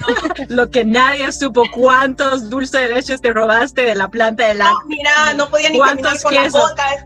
Cuán- Mira, no me cabía el queso. Se no llevaba cabía los bloques de el jamón. Yogur, Ah, el no, yogur, no, los, los embutidos. el no te maizón ni las experto botas. en eso. El En las botas. Acordate, el maizón con sus botas eh, grandes. Uy, si todo el cerdeo que nos traía. Todos los pedidos de, de, de, de tu dormitorio que Mira. llevabas en la mañana. No, oíme, yo creo que ese tiempo fue que los cachetes me pusieron más grandes en Zamorano. O sea, yo ni- a veces ni bajaba al, al comedor, ¿ya para qué? Porque ya tenías yogur, ya tenías embutido, ya tenías queso, ya tenías las cuajadas, la- el, el- el queso. ¡Oh! Ya, todo eso lo llevaba. Ah, ya en, en segundo año tenía un compañero, ah, Rafael ah, Valverde, el Lupu, entonces am, estábamos en, en, en peces, en, en- el módulo de peces Cultura. en acuacultura, entonces te- ah, estaba la laguna y tenés que pasar con la lancha, ¿no? y te lo dan, no, no saben si sabes nadar, te puedes ahogar, lo que sea, y vas con la lancha y, viendo ver cómo cruzas al otro lado. Llegamos al otro lado con la comida, vamos a alimentar los peces y cuando llegamos a buscar la lancha, no la amarramos nunca, la lancha se había ido. Estamos en la orilla y ¿qué onda? ¿Vos y quién va a traer? Nadie sabe qué tan profunda es la laguna. Entonces estábamos los tres con Mariposito, que es, ecuatoriano. Entonces Mariposito era un gran nadador. Entonces dice, no, yo la voy a ir a traer la lancha. Y estábamos todos en las orillas y se tira Mariposito, va en el agua y pasan unos segundos y no lo vemos. Según nosotros va a aparecer allá por la lancha, ¿no? Se para ahí en el mismo momento, en el mismo lugar donde se tiró, y el agua le llegaba a media pierna, o sea, levanta con la frente raspada, la nariz raspada. O sea, quedó pues, clavado ahí. Mira, y la cosa es que queríamos ayudarlo, pero mira, estábamos muertos de risa, vos y mariposito sangrando aquí, sangrando la nariz, sangrando la barbilla, el pecho se raspó el mayo, o sea, fue solo relajo. Sí. No lo salvó. Mira, no, y, y, todavía nos recordamos una vez estábamos platicando con Rafael Valverde y todavía nos salen las lágrimas de la risa porque el hombre sale todo raspado ahí en el lugar donde se tiró. Pero era en la Laguna Grande de Monterrey. Era en la Laguna Grande, pero en la orilla. Pero a ustedes nunca les tocó cosechar ahí pescado. Lo lirio y Ah, no, a, claro. a, nosotros, a, nosotros, nos metían a la Laguna Grande así como un como trasmayo, íbamos como que cercando, cercando y habían unas, las carpas grama, ¿verdad? Que eran grandototas. Oíme, sí, pero eso lo hacíamos en las lagunas más pequeñas. Ah. Nunca me tocó en la laguna grande. Y vos metías, porque te metías, eh, creo que descalzo, ¿no? Porque, sí, descalzo, porque el lodo te llegaba hasta arriba de la rodilla, creo yo. Qué horrible, sí, ¿no? Y, el agua te llegaba hasta acá, ¿no? Y ibas claro, con la malla esa, ah, y los pescados te hacían de un lado para otro, ¿no? Y cuando volteabas a ver así para arriba estaban los búfalos eh, ahí mismo, tirando todas sus obras en la laguna y vos metido ahí, ¿va? Sí, no, no, no, no. Yo me acuerdo en una, de las lagunas por allá arriba, no sé si porque estaba no, tan mantenido o qué, nos tuvimos que meter y yo salí como con tres sanguijuelas. Ah, sí, era otra. Claro, era, era parte del el aprendizaje. Sí, así, dártelas. No, mira, no miras que una vez estaba el instructor de la laguna ¿ah? y dice y dice, eh, porque siempre eh, metíamos los peces dentro de unos toneles, ¿verdad? Y les echábamos hielo. Entonces, al, echarle hielo, al bajarle la temperatura, se quedaban ya inmóviles, ¿verdad? Entonces ya los pelaba y les sacaba. Ah. Y, esa vez no había hielo. Y dice, bueno, señores, como no hay hielo hoy, vamos a usar eh, una herramienta súper tecnológica de última generación Ah, ah, bueno, dijimos, ¿y qué onda? Entonces agarra y tira los, tiran los toneles y todos los peces así esparcidos en el cemento. Ahora con el mazo, ¡paca, paca, paca! Era la herramienta súper tecnológica. No, mira que una vez estaba en, ganado de carne, en cárnicos. Entonces, no sé si se acuerdan, se ponían una vaca en un espacio bien pequeño y uno subía unas gradas y veía la vaca de abajo y dice, y ahora hay que ponerle la, la, pistola, el balín. El balín. Oh, mira, aquella vaca me volvió a ver, abrió los ojos, parpadeó y yo así como, no, nunca pude, nunca pude dispararle a la cuestión esta. No, no, no, no, esa vaca me volvió a ver a mí. Uh, y los paisitas siempre se reían, ¿no? Porque, o sea, una vez que volteas a ver a los ojos a un animal, porque ya no, ya no, ya no le puedo hacer nada. Nosotros ahí, noqueamos a la vaca, se cayó y no es cierto que la pared rotaba, ¿no? Se cae la vaca, nosotros nos acercamos ya a seguir y de repente se para y todos... Horrible, o cuando tenías que electrocutar a los chanchos, o sea, ese era eso, sí. emocionalmente devastado, o sea, yo para esa zona, eso sí te podía decir en ese momento, yo esta área de animales a mí no me gusta, zootecnia no es lo mío. Solo ah. darle leche a las a los cabritos. Ah, eso O a los chanchitos cuando acaban de nacer, sí. Oh. O sea, una vez unos compañeros hicieron cerdeo ahí con uno de los cerditos, vos, y ponerlo a cocinar encima de los, no sé si los focos calientes, eso. Sí. No, que ya, siempre he tenido esa cuestión con los animales. Una vez que me voltean a ver, ya no les puedo hacer nada. Sí, hombre, le da ternura a uno. Pero sí, los, los mosquitos y todos los, los insectos, otra. Los bichos, los bichos. ¿No te volviste bichóloga, Isidra? ¿Entomología sí te gustaba? Entomología sí me gustaba. Entomología lo disfruté mucho, me encantó mucho. inclusive yo cuando salí de Zamorano, ah, yo me fui a una comunidad garífuna a trabajar en lo que es el amarillamiento letal de cocotero. Era un proyecto financiado por la FAO y era para, por seguridad alimentaria. La, comida de la comunidad garífuna es 70% ah, basado en, en, coco, en leche de coco, productos, otros productos del coco. Hay un zamorano de la clase 80, él es garífuna, se llama Julio, Julio Morales y él se convirtió en mi mentor en Zamorano. Él vivía en Tegucigalpa, tenía una empresa también, aparte del el trabajo que él hace en la agricultura, él tiene una empresa de productos de cuero, pero con identidad cultural. Mm. Entonces se llama la empresa del Garina Huaguía. Entonces Julio, él trabaja ahora con el Departamento de Agricultura y Ganadería. Pero a Julio siempre cuando yo estaba en Zamorano, él me iba a visitar casi todos los fines de semana con la familia de él y me motivaba a seguir porque hay momentos en Zamorano en que uno dice, no sé si puedo seguir, que no, you know, XYZ, hay muchas cosas, el encierro, uh, las clases, el trabajo. La olla de presión se pone bien caliente. Exactamente, yo creo que todo, él se convirtió en ese mentor, ¿no? Entonces, uh, cuando yo salí de Zamorano, ya del PIA, yo me fui a trabajar, él tenía un proyecto, él era el director de un proyecto de la FAO, de seguridad alimentaria, porque en ese momento en la costa norte de Honduras llegó un insecto que llegó a transmitir cualquier cantidad de enfermedades, el amarillamiento letal en, específicamente, y era transmitido por un insecto en particular, la fitopatóloga María Mercedes Roca, ella trabajó en eso en Zamorano. Boliviana. Sí, inclusive la encontré una vez boliviana. Ah, entonces la encontré un par de veces en la Mosquita hondureña, inclusive una vez fuimos a hacer una, una, una gira, pero fue una gira en Río, porque hay comunidades que no hay ni siquiera caminos para llegar. Y, y eso puedo decir, me encantó más la, ah, María Mercedes Roca en ese ambiente, porque ella es alguien que tenía mucha empatía y también tenía mucha curiosidad científica. Y también en, el proceso ella te explicaba y, lo, y lo ataba de una manera cultural. Eso me gustó. Tuve la oportunidad de verla fuera del aula de clases y esa parte de ella me gustó más que quizás la clase, porque una vez me sacó de su clase. Seguro que tú estabas riendo en la parte de atrás. Mira, no sé si puedes decir hasta ahorita, pero yo soy platicadora. bueno, eh, lo has dicho, nadie, nadie te vendió. y, sin ningún vino, le das una botella de vino y no para de hablar. Mira, vas a tener, sí, me vas a tener que amarrar, pero que no se me pide contarles una historia con, el, con el super pollo hablando de platicadores, pero trabajé en ese proyecto con, con, los insectos, no solo con la parte de insectos, pero también era replantar lo que es la costa caribeña hondureña con una nueva variedad de cocos, que era el coco, más resistente. que era más resistente a lo que es el amarillamiento letal, entonces tener esos viveros, pero también para mí fue una, una manera de, de conectarme con mi cultura, porque me mandaron a vivir a una zona donde no había electricidad, no había internet, no había carretera. Yo caminé ocho horas en la playa para llegar ahí. Wow. Aparte de eso, que tomé un avión que te lleva a la mosquita hondureña, que cuando el avión dice ya vamos a aterrizar, es un avión de ocho personas, o sea, marca pajarito, va así. You know, y los pilotos con las ventanas abiertas, pues. con música ranchera.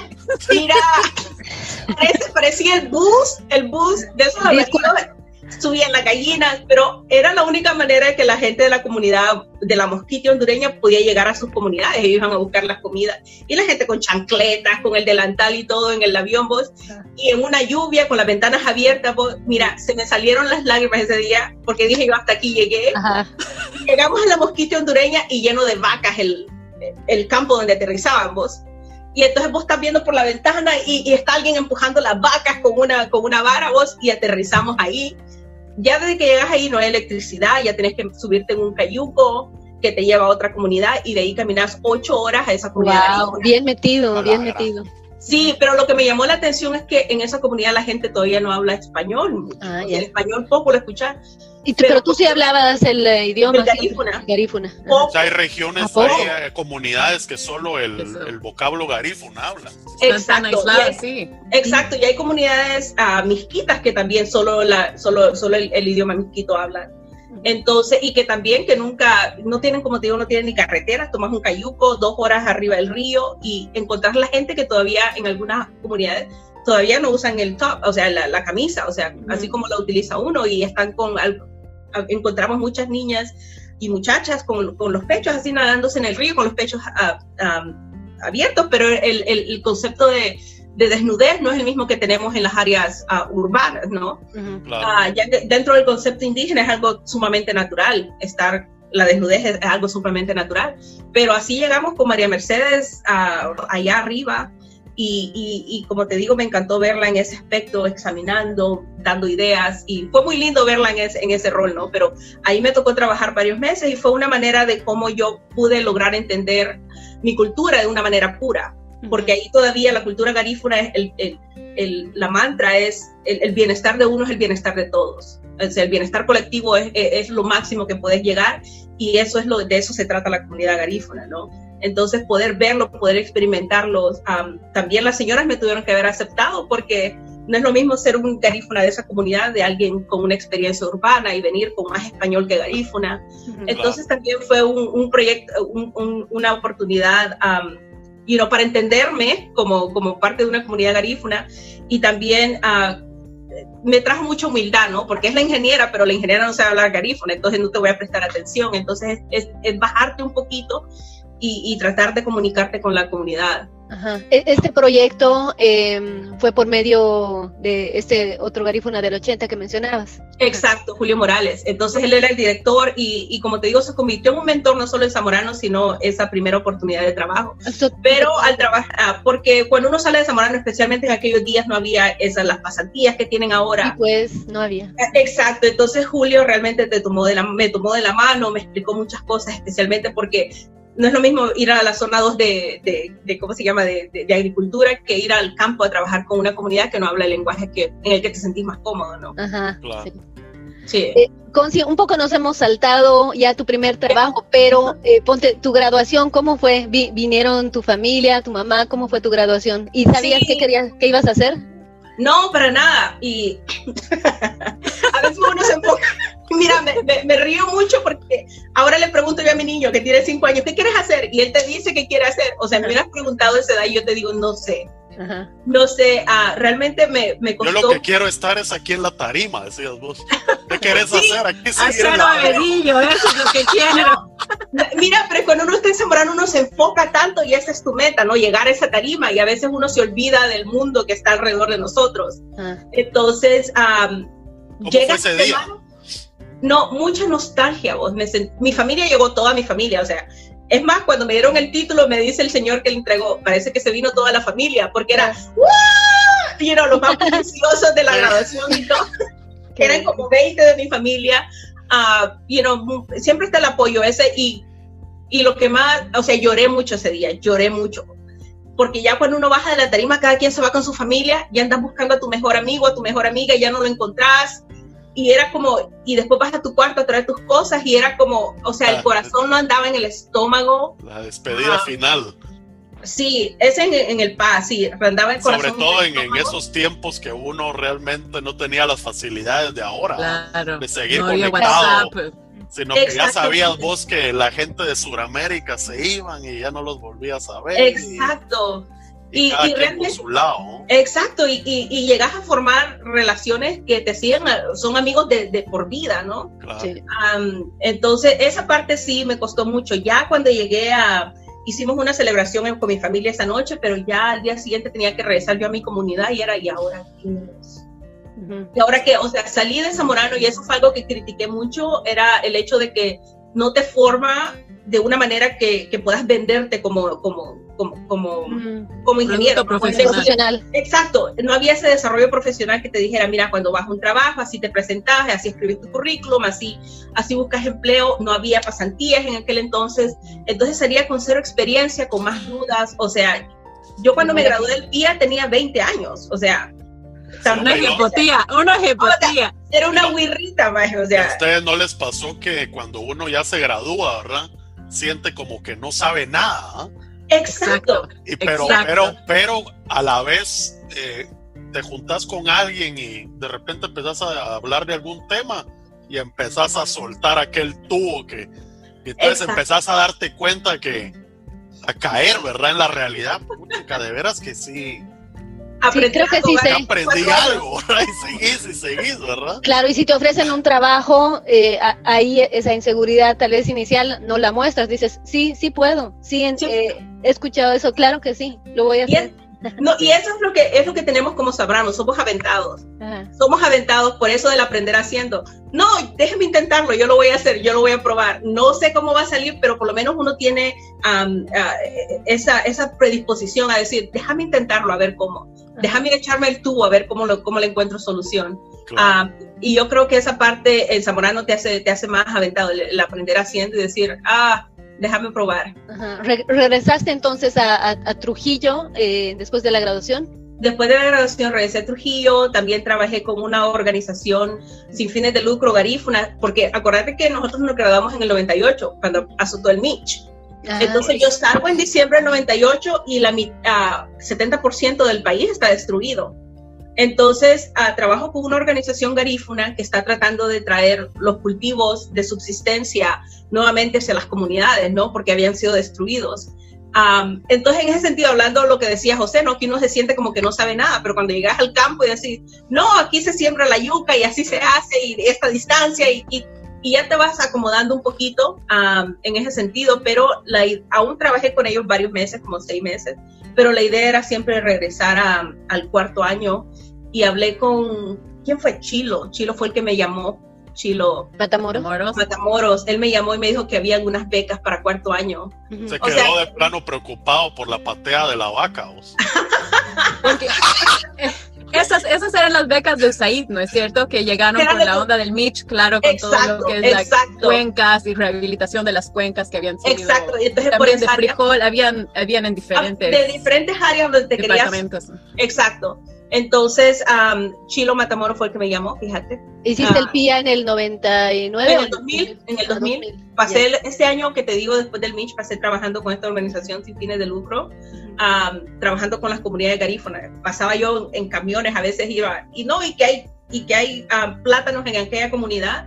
Y, y, no me daba nada ponerme unos burros, unos pantalones, subirme en la parte del camión y nos vamos a buscarlos, pues. Eso es parte de lo que uno es. Exacto, exacto. Entonces, eh, Mira, yo ahorita ya tengo 42 años y la gente a veces cree que, estoy en los 20, ¿no? Pero imagínate cuando tenía 20, lucía de 15. Entonces la gente decía, ¿y la ingeniera quién es? Ah, sí, la ingeniera, una jipotilla. yo levantando la mano, ¿no? o, sea, o sea que comer con, con coco rejuvenece, vos. Oíme. Nos estás dando la clave, yo creí que era la jalea real. No, que va, que va el aceite de coco. Entonces, uh, no, ahí, um, entonces regresé a Zamorano en el PIA en el 2000 en el 2000 um, ahí trabajé con el doctor Fields, eh, trabajé con el doctor Doyle también, él era, estaba en ese tiempo el comienzo del GPS que te ponías una, una mochila enorme en la espalda, ¿te acordás? O sea, Antes de que tu teléfono sea el GPS donde hay absolutamente todo. A veces, a veces, a de conectar con tres antenas, ¿no es cierto? Los tres satélites para que medio te dé la coordenada. Man, nos teníamos que subir la montaña porque el carro llegaba a cierto lugar, ¿no? Te subías esa babosada en la espalda y llegabas allá sin aliento a la montaña a tomar las coordenadas. Ahora, you know, a veces cuando estoy manejando y ocupo el celular, el GPS, me, río, me río, yo creo que me río.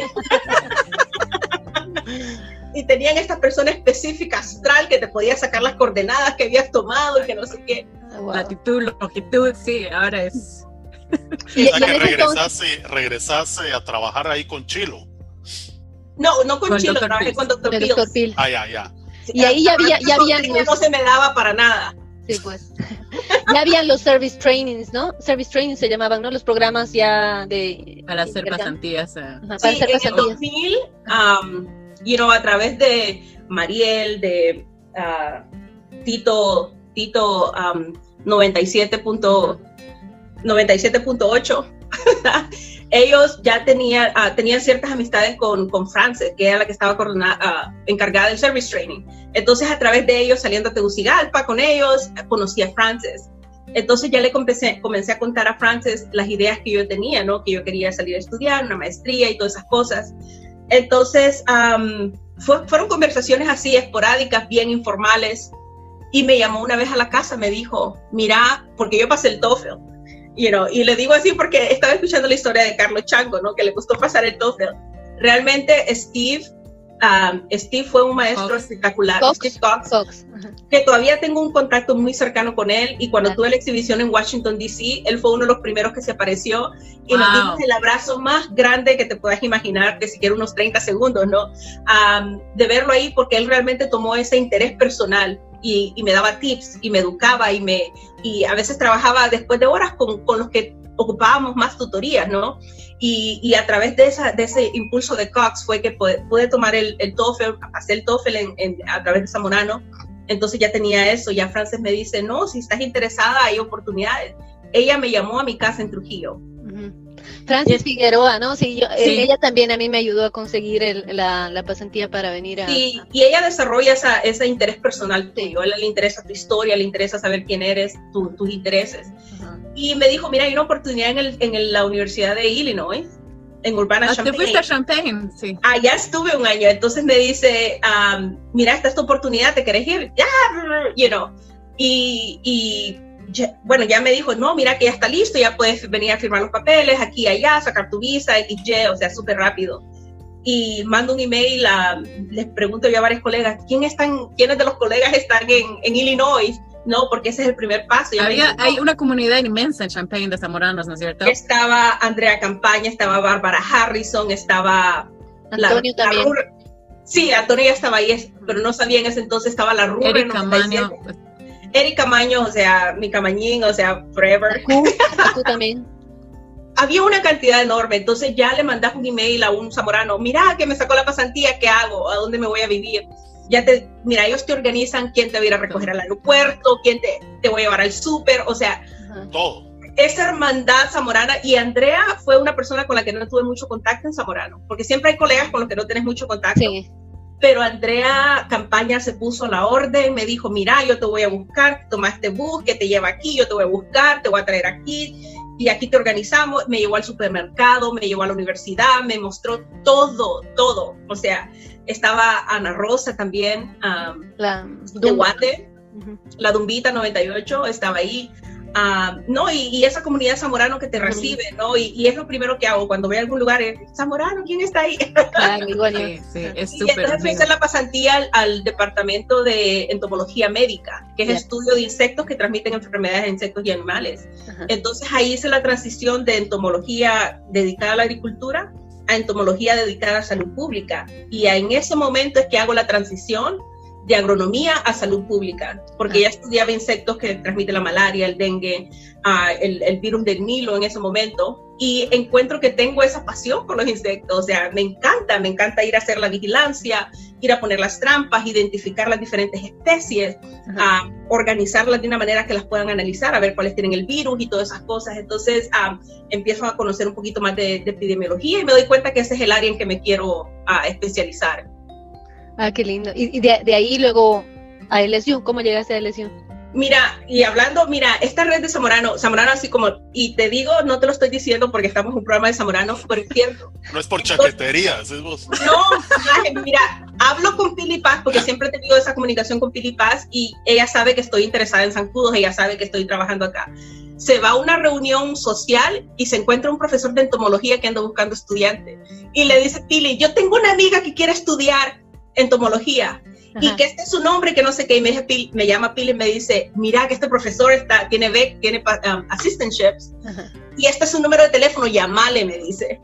Pili Paz, Pili ya estaba haciendo la maestría en LSU y le llama al profesor. A duras penas, mi inglés era, o sea, por la patada, pues. O sea, eres grencha, pero no, no hablas inglés. No, no hablaba inglés. Solo ice cream. Ice cream. No lo hay. Bye bye, era más, básicamente, ¿verdad? Ajá. Ah, entonces, pero poder construir una conversación en inglés ya es una, ya es otra, una historia diferente, es una palabra. Otro- es otro venderte, pedo. venderte profesionalmente ya es otra cosa. o sea, sí, o sea, no, Eso es otro pedo, se dice. es otra cosa, maje.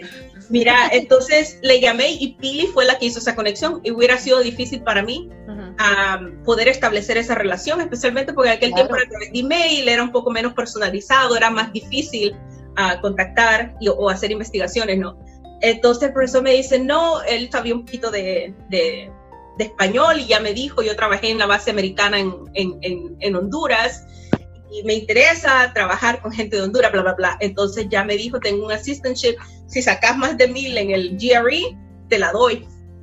Y entonces, um, nada, igual, el GRE, saqué la, la, parte cuantitativa, en eso me, me, concentré, porque yo sabía que una, la parte sí. verbal, por la riata grande, no la iba a sacar y la otra el essay que tenías que escribir, nada, más o menos me puedo regar un poquito y tratar de, de, explicar algo, pero la parte cuantitativa es la parte en la que me enfoqué y, y por eso me llamó mucho la atención, el, el, el volviendo a hablar de Chango, ¿no? La, la, historia de él, porque él también hizo lo mismo. Y esa es la fortaleza de nosotros. Entonces, um, pude sacar lo suficiente para poder accesar a ese assistantship. Me dijo, no, vente para acá, a LSU y, y, así fue como llegué a LSU a sacar la maestría. Fue a través de una colega, Paz, que me hizo la conexión. Y ahí es donde eh, viviste con Shadia. Me acuerdo que yo también visité unos días. Sí, sí, sí, viniste a nuestro llegaste. departamento en Gla Gaslight. ¿Dónde, ¿Cómo se llamaba? Ya, llegas, llegas, a LSU, llegas a LSU a vivir a, a Charlotte Apartments. Uh, en no, Tigerland. Tigerland. Tigerland. Era, eras eh, eh, cliente predilecto de sports.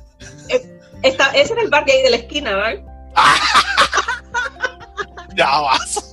Mira, era, estábamos a dos cuadras de la disco más, you know, ahí bajábamos, uh, bajábamos todos los zamoranos, vos a pie para la discoteca. Uh, ahí igual me encontré con varios zamoranos. Quien me fue a recoger al aeropuerto fue un zamorano, por Gerardo Boquín. Que Gerardo Boquín, Jimmy Zumba. Sí, y entonces, el Chato. Había, no, habíamos muchísimos zamoranos. Estaba Carlos Malas de la 98, estaba Germán Castro, Pan de Coco 98. ¿El Ángel Bu también? No. Ángel Bu estaba también. Estaba Ángel Bu, Sergio Sosa. Sí, sí habíamos, habíamos bastantes zamoranos. Sí, Ajá. pero yo al principio llegué a vivir con una muchacha que Um, yo creo que en algún momento ya tenía dificultades mentales, vos, o sea, sí. a medianoche se ponía, y entonces ahí fue donde yo hablé, y fue como, como llegué a vivir con Chadia, ¿no? Uh -huh. Un poco Porque, menos problemas mentales. Sí, a mí todos tenemos un poquito de algo. ¿no? Yo digo que si nos evalúan a, a, todos, todos tenemos un poquito de algo. Ajá.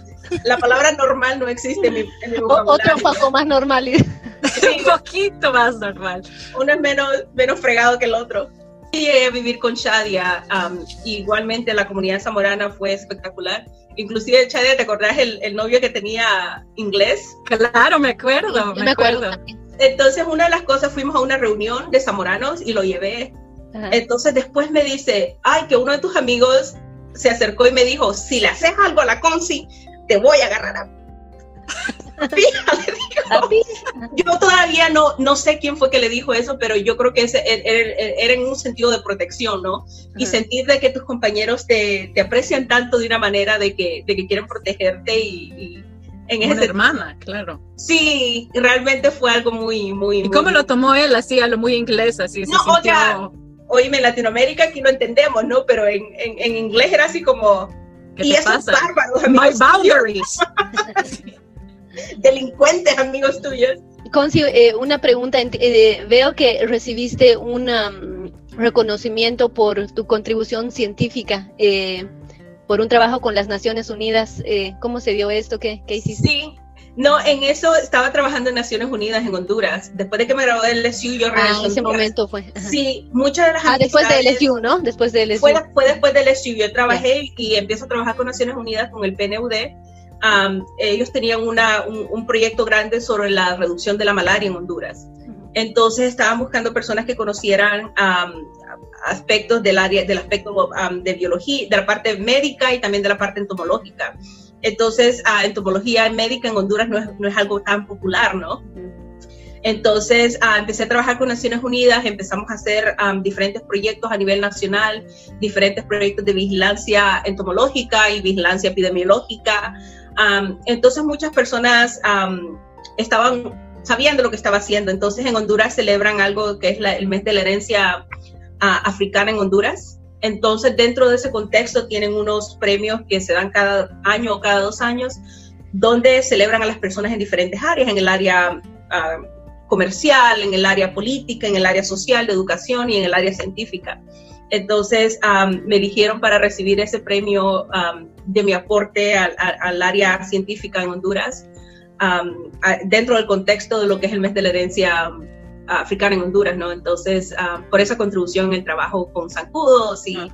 y, fortalecer la red de vigilancia en Honduras. Qué emoción. Felicidades por eso. Felicidades, qué orgullo. Entonces, terminaste tu maestría, regresaste a trabajar a Honduras y, y luego qué, qué, qué pasó? Porque realmente nunca, nunca, la idea nunca fue quedarme en los Estados Unidos. Yo siempre quise regresar a mi pueblo. Yo me acuerdo.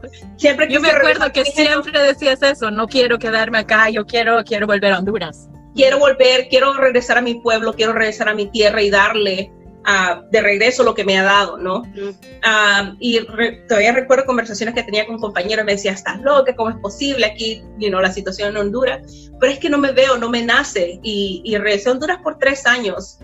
Ah, y lo que me obligó a salir de Honduras nuevamente fue la situación en cuestión de delincuencia que había en el país, las cuestiones socioeconómicas más que nada, pues ah, realmente estaba, tenía, eh, profesionalmente iba en una curva de ascenso, muchas oportunidades habían, ah, especialmente porque no tenés competencia con una maestría en entomología médica en Honduras, o sea, no es muy común, entonces había muchas oportunidades, pero ya ya no me sentía segura, ya no me sentía tranquila.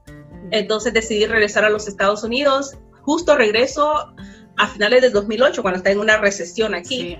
Entonces empiezan a reducir todo lo que son los presupuestos en programas de vigilancia hablé con mucha gente, me fui a la ciudad de Nueva York, um, estuve inclusive de voluntaria en el Natural History Survey uh, Museum en Nueva York, um, trabajando voluntaria ahí por unos meses, pero al final de cuentas empecé a trabajar en lo que es uh, epidemiología y lo que es salud pública eh, en los Estados Unidos. Empecé a trabajar con la Universidad de Albert Einstein College of Medicine Ah, y ahí hice la transición y recuerdo que una de las preguntas que me hicieron era en qué se relaciona la entomología con, salud pública. Entonces les digo yo, al final de cuentas es, es, sobre las ciencias, ¿no? Y lo que son las bases científicas son transferibles de un espacio a otro. Mientras sigas a lo que son las bases del conocimiento científico y el proceso científico y cómo hacer las investigaciones, puedes trabajar en cualquier área. Entonces, así comencé a trabajar en salud pública en este país. Ya tengo más de 12 años de experiencia wow. en salud pública y, y en eso trabajo ahora. Ahora trabajo en, en, el Departamento de Medicina de la Universidad de, um, de, de, Carolina del Norte en Chapel Hill y trabajo en el área de enfermedades transmisibles y trabajo específicamente en el área de VIH pero como les digo, trabajo, yo soy la directora de base de datos, trabajo más con el área de los números, con el área de reportes, con el área de SAS, con eso es lo que es mi trabajo. Ahí está todo lo de la chikungunya, el Zika, el, no, el, Lyme disease, ¿verdad? ¿O no? Ya, pero no, pero hemos trabajado ahorita con COVID, trabajamos un poco a tener la oportunidad de, de poder colectar información para poder ampliar los conocimientos de una manera rápida. Um, you know, son, son, son ciertos privilegios, realmente también me ha causado, me, me, me ha permitido entender, um, es también mi comunidad que también es, es, de alguna manera afectada por estos tipos de problemas que, que, me toca estudiar y poder compartir con otros profesionales de la medicina en Honduras y poder uh, intercambiar experiencias e información. A través, pero la manera en la que te has mantenido conectada con tu cultura ya dentro de tu carrera profesional y viviendo en el exterior, eh, me parece, ¿no? Interpretándolo, eh, es eh, en este, sumergirte en tu arte, ¿no? ¿Por qué no nos cuentas un poco de cómo te descubriste? Porque en esta... Isidra, Isidra la pintora, Isidra la artista, tus pinturas son hermosas, me encantan. A mí me, me encantan tus tarjetas siempre las comparto, me parece fascinante que hayas descubierto esa parte tuya y que la regales al mundo. Pero cuéntanos cómo la descubriste y, cómo la nutriste a través de los años. Sí, mira, si algo que la gente de mi comunidad se acuerda es que yo me iba a sentar a la orilla de la playa y me iba a sentar por horas a dibujar desde niña, desde pequeñita. Eso siempre me ha traído mucha paz, mucha tranquilidad y el arte siempre ha estado conmigo. Yo nunca tuve una formación en, el área artística. Y me acuerdo que mi abuelo me preguntó una vez a los siete años, ¿y qué quieres hacer? Yo quiero llegar a dibujar a Disney. Ese era, mi, ese era otra de mis grandes proyectos, ¿no? Pero el arte es algo que siempre me ha traído a mí en particular mucha tranquilidad, mucha paz. Pero al mismo tiempo yo vivía en un espacio en los ochentas donde la, donde la representación de la comunidad negra no era positiva era ya sea en, un concepto de burla, era en un concepto de, chabacanería. Entonces, pero yo vivía en una comunidad donde yo viví, yo conocía a las personas y, yo quería representarlos de una manera como yo los veía y como yo los entendía, de una manera digna. Entonces yo empecé a dibujar Exacto, de una manera positiva. Yo empecé a dibujar gente de mi comunidad tengo dibujos ahí cuando yo tenía ocho años ah, y era tratando de capturar las facciones y también las expresiones de cada persona que para mí me parecían fabulosas, especialmente como les digo, mi familia siempre se refirió al color de mi piel como algo hermoso, entonces yo lo vi desde ese concepto. A través de Zamorano, si le preguntas a mis colegas si alguna vez me vieron escribir algo en mis cuadernos, te van a decir, no, y si era pasada dibujando en clases. Ah. Pero era una manera sketching, sketching. ahora, ahora, doodling, sketching es una manera, es una manera de, de, utilizar todo tu cerebro. Se ha descubierto. A ver, Dios decía, Isidra está toma nota de todo y haciendo aquello de No, y mira, sí, para mí era difícil porque soy muy visual, soy muy visual. Entonces yo utilizaba mi arte para entender conceptos. Si el profesor decía, ¿te acuerdas el profesor que decía, este pasto eh, puede producir 20, 30, 40, 50, 60 toneladas de, por año o por hectárea? Entonces, él hablaba de ciertas variedades y yo las dibujaba y decía 20 toneladas, este otro, 30 toneladas. Entonces, ah, utilizaba mi arte de una manera para entender los conceptos más complicados. Y también siempre he sentido que todavía en reuniones, yo estoy dibujando a veces en las reuniones, pero es una manera como abro mi mente. Yo poco necesito estudiar después de haber dibujado mientras estoy en una clase. Oh, Entonces, siempre digo, nunca existiría una Isidra ingeniera si no estuviera el arte al par mío, porque eso me ha permitido de alguna manera no solo entender conceptos más complicados, pero también cuando las cosas se ponen muy difíciles y estresantes, el arte está ahí para tranquilizarme un poco, emocionalmente estabilizarme. Entonces, he sido bendecida en ese aspecto. Entonces, nosotros compramos una casa aquí hace cinco años y yo ocupaba arte, pero quería arte garífuna porque ahora tengo un niño. Ahora me interesa de que él se vea representado de una manera positiva. Entonces, quiero crear eh, quiero que él, ve, que, él vea imágenes de personas negras y decir, wow, qué hermoso, qué digno, qué, you know? entonces empezar a, romper ciclos, a romper ciclos, ya no, puedo, ya no podemos seguir en lo mismo. Entonces empecé a crear más arte, más, más, más, más en conciencia y con más identidad cultural, pensando básicamente en, en las imágenes que, que yo quería que él viera, las imágenes que yo quería haber visto cuando yo tenía la edad de él. Entonces yo empecé a crear imágenes, ah, pero como les digo, para llenar un espacio, unos vacíos y para romper ciclos basado en mi experiencia. Y, realmente eso resonó y, mucha gente se sintió identificada con las imágenes. Y fue algo que, nació por casualidad en ese sentido. Las pinturas, ah, empecé a compartir en las redes sociales y la gente se sintió identificada y no me di cuenta que no habían otras artistas. Uh, mujeres negras en el pasado, ahora hay varias, pero compartiendo en ese espacio de arte, ¿no? Entonces, poder representar mi gente de la manera como yo los veo y poder transmitir esa imagen a alguien que no es parte de mi comunidad, ah, realmente ha sido una experiencia ah, espectacular, ¿no? Y también como mujer garífuna empecé a crear ilustraciones para poder explicarle a un niño de siete años la historia garífuna, quiénes somos, de dónde venimos, las experiencias que hemos pasado y por qué somos como somos. Lo que ahora ya, ya sabes de tu cultura, que ya entiendes, ya lo estás transmitiendo. Exacto. Y no tener que esperar que ya estés en la universidad para aprenderlo, sino que ya estando en la escuela ya podés ir explicando, ya podés ir entendiendo y también vienen cuestiones de autoestima, ¿no? Ya una vez cuando te vas entendiendo, tu autoestima incrementa y cuando tu autoestima incrementa ya también tus posibilidades y tus porcentajes de, de, de, éxito también incrementan. Claro, tener más confianza en vos mismo, ya tu identidad, ¿verdad?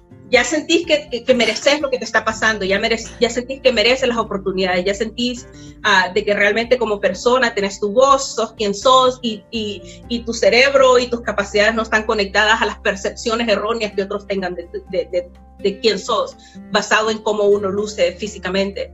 Entonces, eso se ha convertido realmente, yo siempre he dicho de que mi legado en este mundo, y cuando digo legado es eh, poder, poder dar esas oportunidades a la siguiente generación, ¿no? De que no tengan que pasar por las dudas que yo pasé, quizás por los momentos de, decir, pero la Barbie es rubia y, pelo largo y piel blanca y porque yo no soy así, porque todo el mundo dice que ella es la bonita y you know, todo ese tipo de cosas. Si bien mi familia hizo un buen trabajo, siento yo, en, en, modelar mi autoestima, pero habían elementos alrededor mío que a veces también te hacían cuestionar tu, tu valor como persona, ¿no? Exacto. Y, has escrito varios libros, ¿no? De, eh, Para niños todos. Exacto, y para niños, y realmente me enfoco en los niños porque soy mamá, tengo un niño pequeño y mucho del trabajo que yo hago lo hago pensando en, cómo quiero que él perciba el mundo, cómo quiero que él empiece. Entonces he hecho libros para empezar a introducir a los niños a lo que es la historia garífuna, el lenguaje garífuna, cómo contar en garífuna. Ah, tengo muchos proyectos en ese sentido y cuando hago una exhibición, generalmente le pido a los padres que lleven a los niños Ah, y que sean parte de. A veces he visto, he tenido, el otro día alguien tomó varias fotos de una exhibición y yo tenía una niña cargada porque ella estaba fascinada con mi pelo y quería jugar con él mientras explicaba lo que es el arte. Alguien estaba tomando fotografías, pero realmente eso es lo que yo quiero que ellos se vean reflejados en alguien que ellos quizás de alguna manera admiran y poder entender el valor que ellos tienen a través de eso, ¿no? Entonces el, poder de las imágenes es impresionante en, los niños. En ese sentido, eh, Isidra, ¿Has encontrado una comunidad eh, núcleo garífona que te haya impulsado a crecer en ese sentido aquí en los Estados Unidos? ¿Nos, nos puedes contar un poco de, de, esa comunidad? Sí, um, you know, si hay algo que te va a fortalecer tu identidad y tu sentido de pertenencia a algún lugar es estar fuera de tu, de tu país, de tu comunidad. Entonces, cuando uno llega a este país, uno se aferra a, a sus costumbres culturales, la comida, su gente, etcétera, etcétera. Entonces, um, me fui para Nueva York. En Nueva York es la comunidad más grande garífuna que existe fuera de Centroamérica. Entonces estamos hablando de uh, 100.000 garífonas que existen en la comunidad. Exacto. Un estimado, a grosso modo, que existe en lo que es el Bronx, New York. Entonces hay diferentes organizaciones. encontré un mentor. Él, él estaba trabajando más que nada en, en, en en, concentrar el poder que tienen los números aquí en los Estados Unidos. Aquí como, como comunidad tenés números. Si querés hablar con los oficiales electos, tenés que ir con números, porque no te van a hacer nada si ellos no saben si hay votantes que van a apoyar lo que estás haciendo, ¿no? Entonces, ¿cómo nos organizamos políticamente para tener poder como un número de una comunidad grande que somos, ¿no? Entonces, empecé a trabajar de voluntaria para... Eh, registrar la gente para que voten en los Estados Unidos, empecé a, ir a reuniones políticas y cosas así. Entonces también empecé a, conocer mucha gente que te abrieron las puertas y, que empezaron a celebrar el trabajo que hacías y ver que era algo que no se estaba haciendo dentro de la comunidad. Entonces también han habido gente en mi vida que me ha apoyado y me ha motivado también para perseguir ese, ese otro aspecto de mi vida, ¿no? Entonces, al final de cuentas somos una comunidad y si no tenemos una comunidad no somos nadie y, he podido establecer esa comunidad tanto en Honduras como aquí y, tratar de alguna manera regresar, que siempre ha sido algo importante para mí, regresarle a la comunidad lo que me ha dado. Desde cualquier esquina del mundo en que estoy o en cualquier circunstancia en la que me encuentre, es algo sumamente importante para mí. Y, en esa misma idea, ¿cómo te ves en el futuro profesionalmente, como madre, como parte de esta comunidad. ¿Dónde va Isidra? Hmm. Cuéntanos qué visión tienes de, de, tu siguiente capítulo, del capítulo que se sigue desenvolviendo.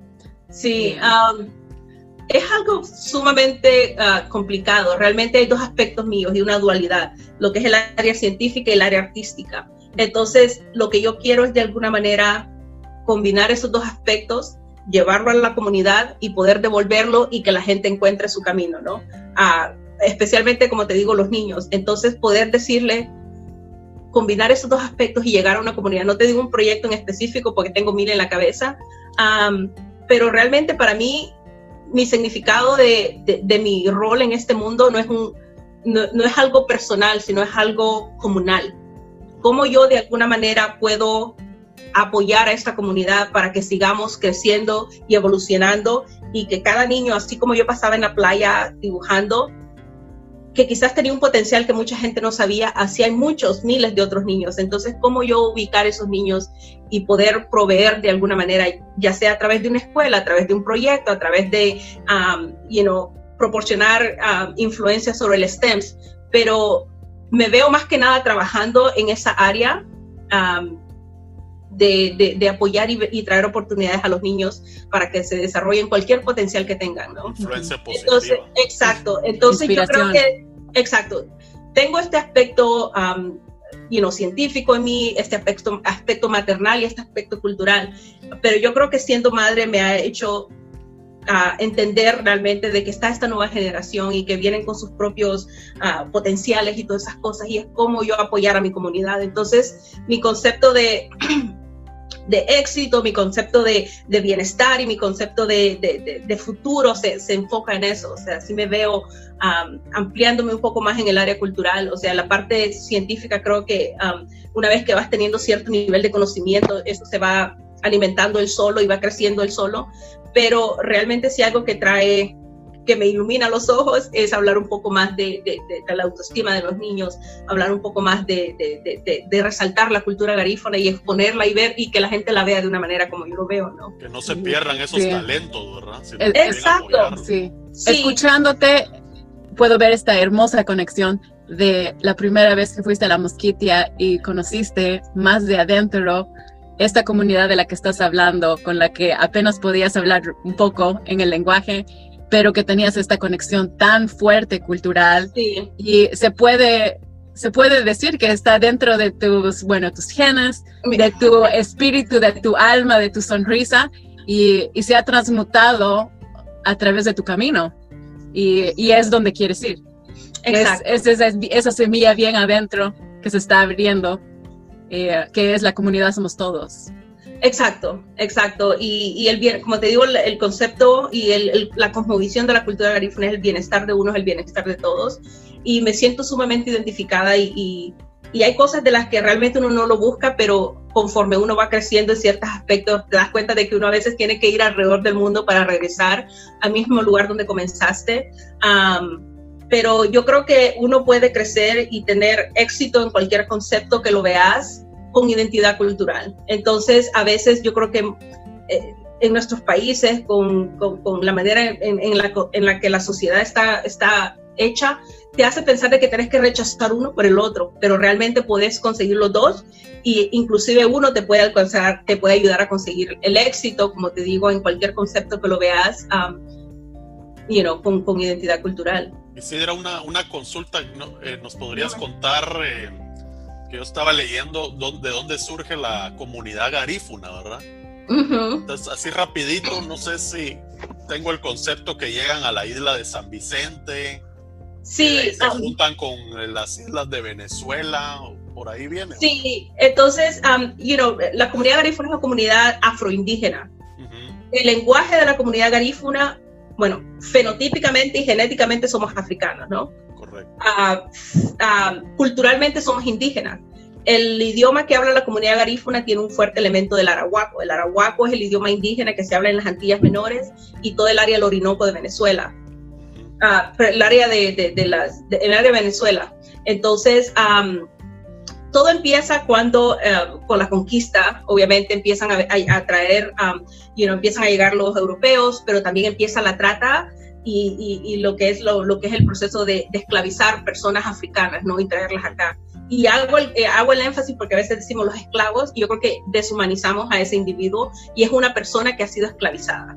Entonces empiezan a traer personas que han sido esclavizadas a lo, del continente africano, los empiezan a traer a diferentes áreas de las Américas, empiezan a cultivar lo que es la caña, lo que es, you know, especialmente en el Caribe se da la caña, ¿no? Entonces, de acuerdo a los historiadores, porque los ingleses en ese momento ellos tomaban información bien precisa y, la, y, la, y, las llenaban en sus, en sus reportes, hubo un, un barco que naufragó enfrente de las costas de las costas de, San Vicente. San Vicente es en las Antillas Menores, cerca de Venezuela. En, en, la isla de San Vicente existía lo que es los indios caribes y los indios um, arahuacos, y eso es una parte del, idioma garífuna, ¿no? Entonces uh, llegan los, las personas africanas y se empiezan a inter a mezclar con lo que son los indígenas. Entonces ahí en ese momento se forma lo que es la, la, cultura garífuna, ¿no? Empiezan a traer elementos africanos, el idioma se empieza a formar como tal y, morfa y se convierte en lo que es el idioma garífuna, ¿no? Que es una mezcla del idioma arahuaco y el idioma caribe.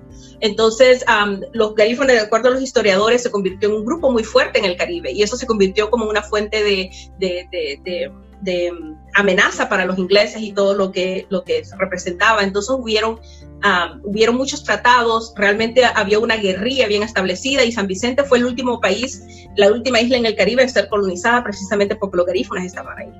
Obviamente Inglaterra es el país más poderoso del mundo, obviamente en algún momento llegan a traer más refuerzos, la comunidad garífuna, que era una comunidad de guerrilla básicamente, es um, overpowered, la, la, eventualmente la derrotan, la mandan a una isla donde la mitad de la población muere y de ahí lo mandan en un barco hacia Roatán, que era, era propiedad de los ingleses en los años 1700. Entonces así es como llegamos a Centroamérica en un concepto de lucha llegamos a un concepto de, un genocidio que se está dando dentro de la comunidad. Entonces así es como llegamos a, Honduras, antes de que los países centroamericanos se independizaran y antes de que hubiera tal lugar como Guatemala, como Honduras o El Salvador, no existían los países.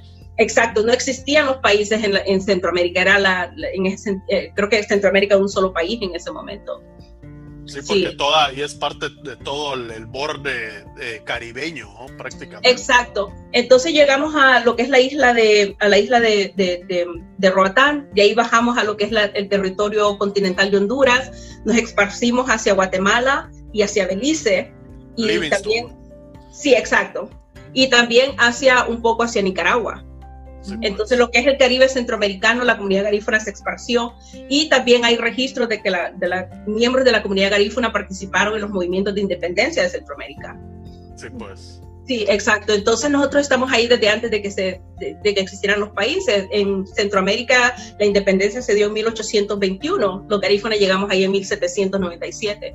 Entonces ah, somos parte del engranaje, no somos nuevos que llegamos, sino que también son ah. parte pues del, del, lugar, ¿verdad? Prácticamente. Exacto, exacto, exacto. y el, el baile, la, o sea, lo que nosotros conocemos de los garífunas es la punta. ¿Es, es originaria de los garífunas? Es originaria de los garífunas y, tiene un, un, un, trasfondo, una explicación más espiritual, ¿no? No es un baile para sensual o algo así, sino que tiene, son diferentes tipos de bailes que se que se hacen en diferentes ocasiones por diferentes propósitos y generalmente la mayoría de ellos tienen que ver con el área espiritual. Ah, los indígenas, los afrodescendientes tenemos este, ese, ese, esa creencia de que estamos en constante contacto con los ancestros, ¿no? Las personas que vinieron antes que nosotros y que ellos nos guían en nuestras vidas. Entonces, mucho de las tradiciones, mucho de los bailes tiene que ver con esa conexión con los ancestros y con los espíritus que nos guían, ¿no? Sí. qué lindo. Sí, entonces a mí, sí, perdón, y no, y todo eso no, algo que lo puedo explicar con mucha facilidad ahora, pero todo ese proceso empezó cuando estábamos en Zamorano, que yo empecé a entender un poquito de dónde veníamos. Yo no sabía cómo llegamos, no, que éramos esclavos y llegamos acá, pero no, esa no es la explicación. pues. Entonces, sí, mucho del trabajo que yo he hecho. Eso deshumaniza totalmente. Deshumaniza, exacto. Y, y, le quita todo el crédito. O cuando hablan de los indígenas y hablan de una manera como salvaje, sin educación, o sea, deshumanizan, deshumanizan. y realmente al final de cuentas somos personas, somos humanos, las mismas emociones. No hay como una ah. gran cultura por detrás, ¿verdad? Porque exacto, y, y, cuando, cuando Honduras habla de cultura, generalmente habla de la punta, pero todavía no hemos incorporado la historia garífuna dentro de lo que es la, la educación de historia en, en, el país. Entonces, yo he pagado de mi bolsillo varios viajes a Honduras porque es algo que a mí me interesa. No podemos esperar que los niños ah, tengan ese concepto de pertenencia si vos no los educás y le decís, esto es, esto es quien sos, y no siento que sea algo ah, que solo sea para las comunidades garífunas, sino que eso tiene que ir para el país en general, porque al final de cuentas cuando hablan, oh, la punta hondureña, pues. la punta no es hondureña, es garífuna, y expliquemos cómo somos, uh, por qué somos parte integral de lo que es la representación cultural de Honduras, o de Guatemala, o de Belice, ¿no? Entonces, en ese sentido, y hablando un poquito de eso, ahorita tuve la oportunidad de trabajar y, hablando de la conexión que tiene la parte científica y la parte artística, tuve la oportunidad de trabajar con la, con la Organización Mundial de la Salud, con la Pan American Health Organization, la PAHO, en Belice, porque ellos, tenía, ellos querían hacer información para prevención del COVID en las comunidades garífunas, pero no tenían imágenes que representaran a la gente de la comunidad garífuna. Ah, sí, me pidieron que creara ciertas imágenes para que ellos nos pudieran incluir en sus afiches para poder trabajar en lo que es la prevención del COVID dentro de las comunidades. Qué genial. Entonces, uh, este es el tipo de cosas que a mí me llena, es el tipo de cosas que a mí me, quiero poder combinar, poder, me motivan poder combinar esos dos aspectos importantes de mi vida, que es la parte artística y la parte uh, científica y de educación. Porque tienes una línea también de tarjetas uh, de felicitaciones o para diferentes ocasiones, ¿no es cierto? Exacto. Contanos de eso. No, y, y, y, por la misma razón, realmente yo creciendo, uh, recibía tarjetas de la Barbie, ¿no? Con, con, los ojos azules, el pelo rubio, y siempre he dicho que no hay nada malo con esa imagen, pero el problema es cuando no representa gente que luce como yo. Entonces me decían feliz, inclusive mi, mi, mi tarjeta de bautismo, todavía la tengo. Es un niño blanco, ojos azules y rubio. O sea, mírame. O sea, mírame. La persona más, más oscura de la familia. Y esa es mi tarjeta. Entonces, hay un poder importante en lo que es la representación. Cuando nos vemos representados en tanto en cuestiones de política, en cuestiones de educación, en cuestiones de deporte, en cuestiones sociales, en cuestiones científicas, yo creo que hay un poder ah, que a veces ah, no nos damos cuenta, pero los niños están absorbiendo eso. Entonces, cuando empiezas a recibir, ay, mira qué lindo este niño la, esta imagen, entonces empezás a internalizar, ¿no? Este es el bonito y no tanto yo. Entonces dije yo, yo voy a crear, empezar a crear estas imágenes, estas tarjetas, y empezó como algo como, yo voy a empezar a hacer estas tarjetas para regalarle a mis amistades. Entonces, así empezó todo.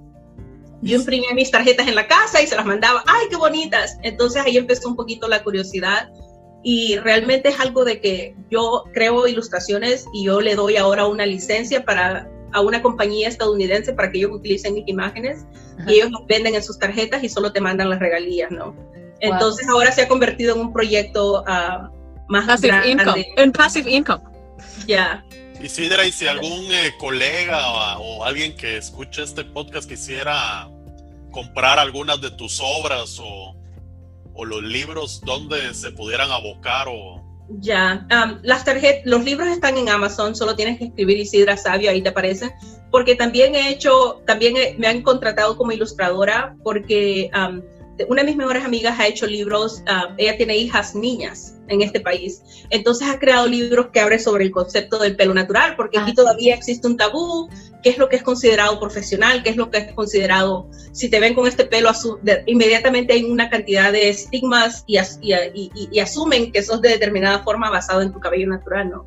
Entonces, ella empezó a crear libros para incrementar el autoestima de las niñas y decir, no tienes que cambiar quién eres, no tienes que cambiar lo que tu ADN te dicta solo para tratar de, de, caber en un auto, en, un, en una en una sociedad donde el eurocentrismo es lo que es lo considerado el estándar de belleza, ¿no? Puedes, tu, tu, cabello es quien sos y es hermoso tal cual es. Entonces, eso está como que muy en línea con los objetivos personales que yo tengo en cuestiones de autoestima. Entonces, he hecho ilustraciones.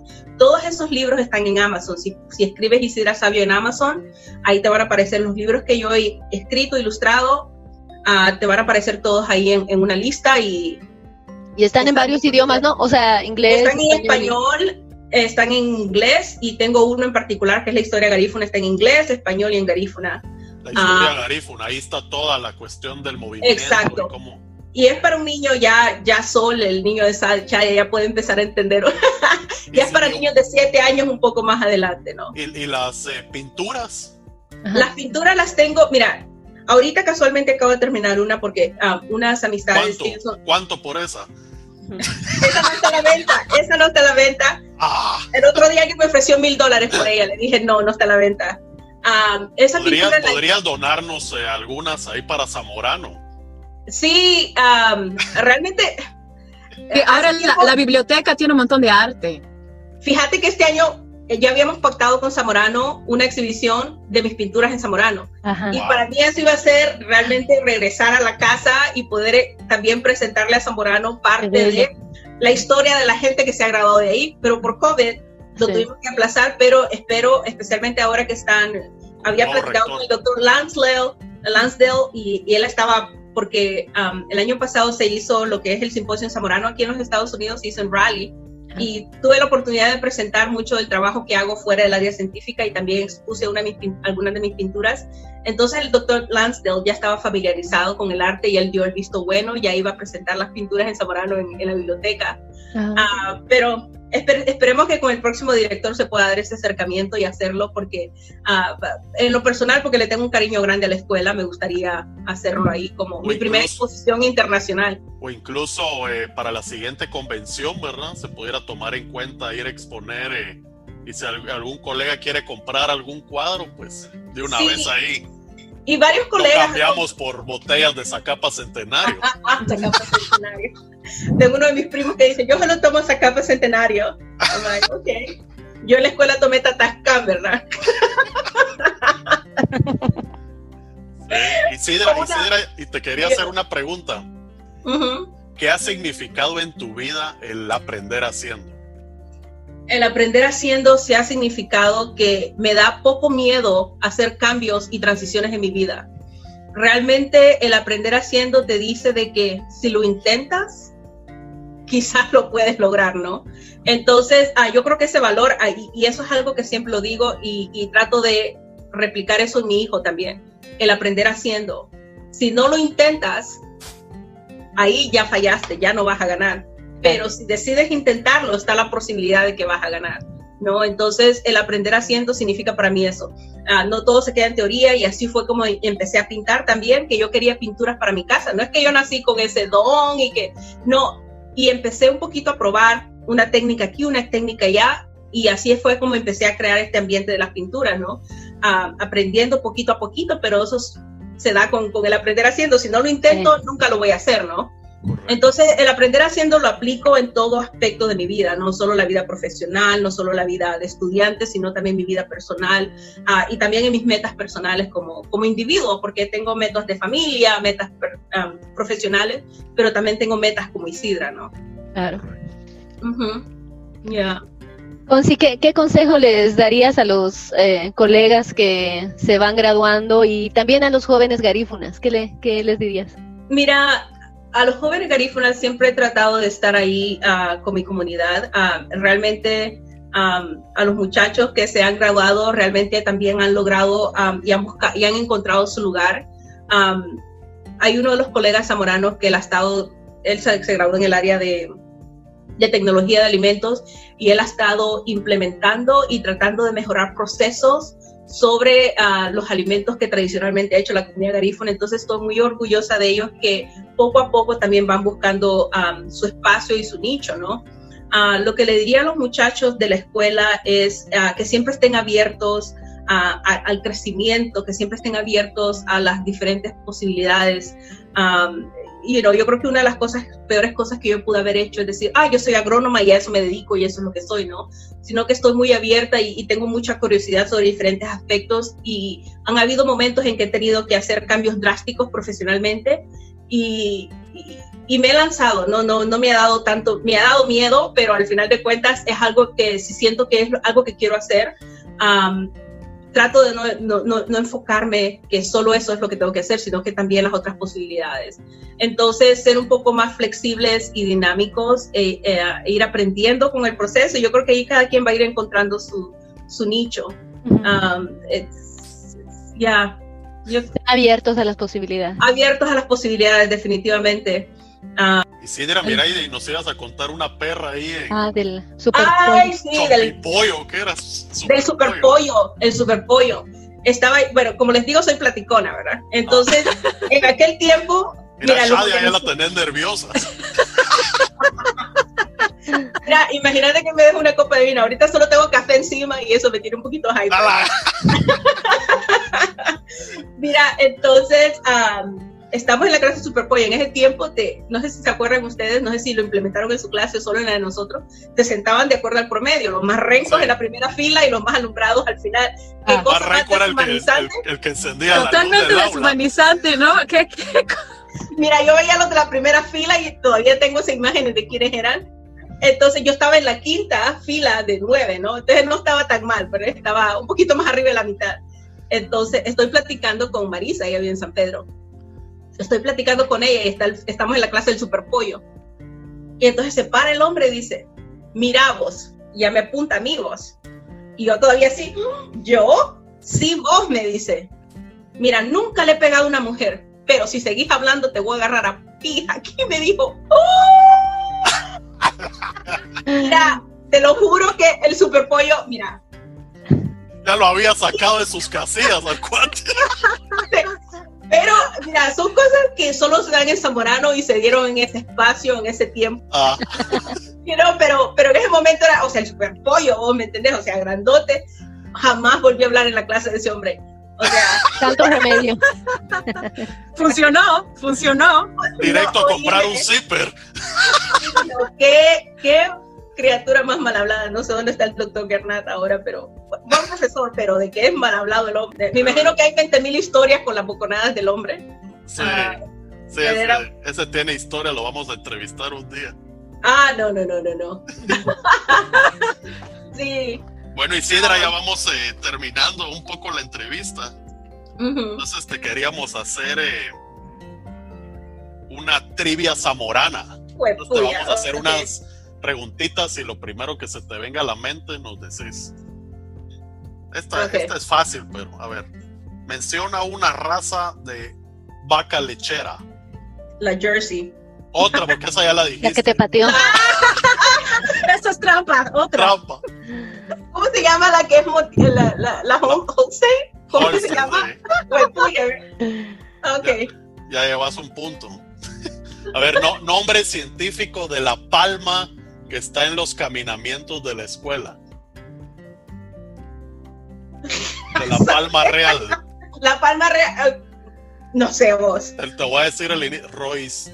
No. Roystonia. No. ¿No? no. Roystonia Regia, ¿no te acuerdas? No, no me acuerdo con la Ficus Benjamina vos. ¡A la! por la graduación. Ah, por la recogida de papeles. A ver, a ver. ¿A qué, hora sonaban las campanas en la escuela? ¿Cinco? ¿Siete? ¿Diez de la noche? Ocho y media era en mi tiempo ah. para el recreo. Claro, no, la por ahí no a tener... Sí, ok, pasé. Ok. Va, la última. ¿Qué te gusta más, la machuca o el mondongo? Machuca. es el plato garífuna más famoso, ¿no? Más famoso, ah, eh, y realmente es el más tradicional. Es, es, es una ah, plátano machucado con una sopa de coco, una sopa de mariscos a base de cocos, o sea, qué ah, mejor. Después de que comes eso, no puedes ni pensar ni nada, tienes que echarte las tablas. O sea que ese plato es el, el ideal para una levantada de goma, diría que. Ah, más o, menos. Le llaman levantamuertos, le han puesto nombres así. Le, ganó a la, sopa de pescado de Guayaquil. ah, nunca lo he probado, pero ya de por sí, con una opinión objetiva puedo decir que, es mejor la machuca. nunca he probado la de Ecuador, pero... Bueno, le demos la oportunidad a Shadia que se despida, que ya se tiene que ir. Así que dale, Shadia. Sidra, un gusto haber echado, habernos echado la perra. Eh, hace tantos años que no te veo, qué hermoso ver dónde estás y saberte. tan, no has cambiado nada, no has cambiado nada. Es, Esa alegría y esa sonrisa continúa ahí. Me has, me has alegrado el día. Estoy, estamos empezando aquí en, en la costa oeste el día. Me has alegrado mi sábado. Muchísimas gracias. Qué orgullo de mujer zamorana que eres. Sigue adelante. Un abrazo, Chadia, te quiero mucho. Tengo unos recuerdos impresionantes. Ah, igual esa sonrisa, esa, esa, ah, independientemente de cualquier cosa que pasabas en la vida, siempre tratabas de, transmitirle esa sonrisa a los demás y esa ser, ser bien, bien nice and kind. Um, te aprecio. Gracias por tu participación, Shadia, en este espacio. Un placer, somoranamente siempre aquí ah. para servirlos en yo, también quería agradecer eh, que hayas aceptado la entrevista y haber sido parte de nuestro Samo Podcast y que todos los colegas eh, te conozcan eh, más como persona, ¿verdad? Que al final eso es lo que queremos proyectar y, y que sepan cómo hay zamoranos que ante todas las adversidades, ¿verdad? Eh, han salido adelante y han desarrollado incluso otras eh, actividades, ¿verdad? Que se han vuelto multifacéticos, como hablábamos al principio, y, y, tú sos el claro ejemplo de eso, y todo un orgullo zamorano, ¿verdad? Para, para toda la gente que, que viene detrás, que le ha servido como ejemplo, ¿verdad? Para que se sigan esforzando para cumplir sus sueños, ¿verdad? ¿Algún último mensaje para las nuevas generaciones, Isidra? A nuestros nuevos colegas, primero que nada, quisiera felicitarlos por alcanzar esta meta académica que es sumamente importante. les deseo ah, todo lo mejor ah, y toda la suerte del mundo en sus vidas profesionales y sus vidas personales. uno de los, quizás de los consejos más importantes que creo que he aprendido a través de los años es que como individuos tenemos una responsabilidad social con nuestras comunidades y con nuestros países y también con nuestros conciudadanos cualquiera que sea nuestra plataforma, cualquiera que sea nuestro puesto profesional, cualquiera que sea nuestro talento o áreas de interés, creo que siempre existe una oportunidad de hacer algo para el beneficio de nuestras comunidades, ya sea o no que esto esté relacionado con las ciencias agrícolas. Ah, un elemento también importante ah, que he aprendido a través de los años también es aprender a ser flexibles, especialmente durante tiempos inciertos. Y creo que esta pandemia por la que estamos pasando ahora quizás ha, hecho esto mucho más relevante. Ah, es importante tener flexibilidad y utilizar nuestros conocimientos para adaptarnos a nuevos escenarios y traer nuevas soluciones a, estos nuevos tiempos de, incertidumbre y de ah, mucho, mucho reto.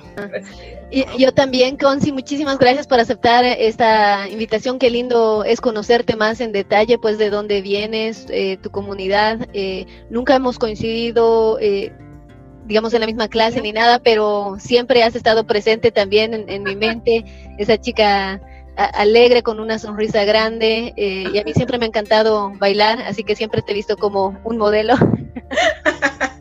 Qué lindo también saber lo feliz que eres, cómo te identificas con tu cultura y todo lo que le vas a estás heredando a, esos niños, ¿no? Es algo invaluable para que eh, valoren de dónde vienen y crear esa eh, confianza en ellos mismos para que lleguen para que lleguen donde quieran llegar. Qué lindo, qué, qué bello lo que estás dejando.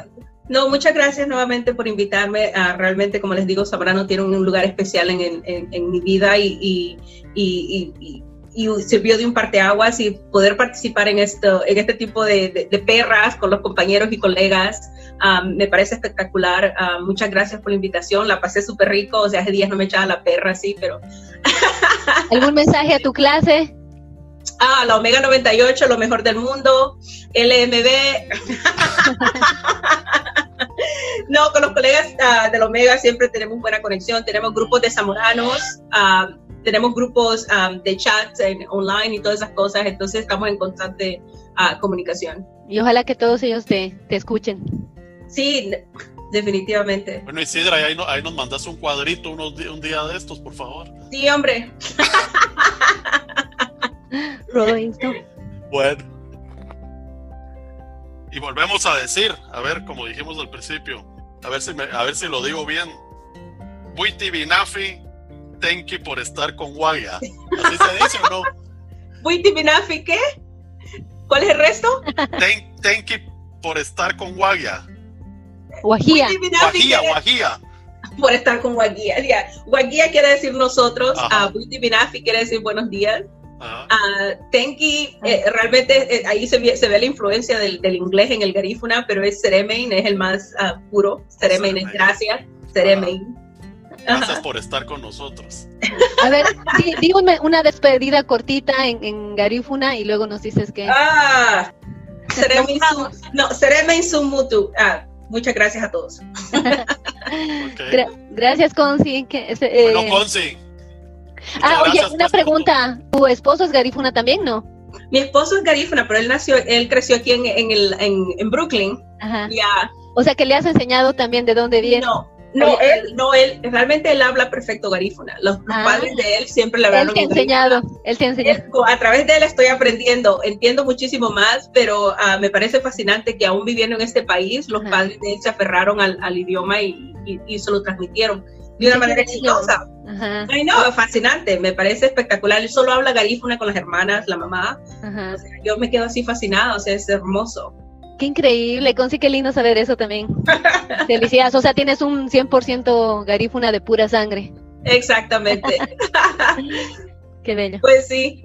No, muchísimas gracias nuevamente, realmente lo disfruté mucho. Qué bello, gracias Consi. Un abrazo. Bye. Bye. Chao pues, un abrazo. Bye, un abrazo.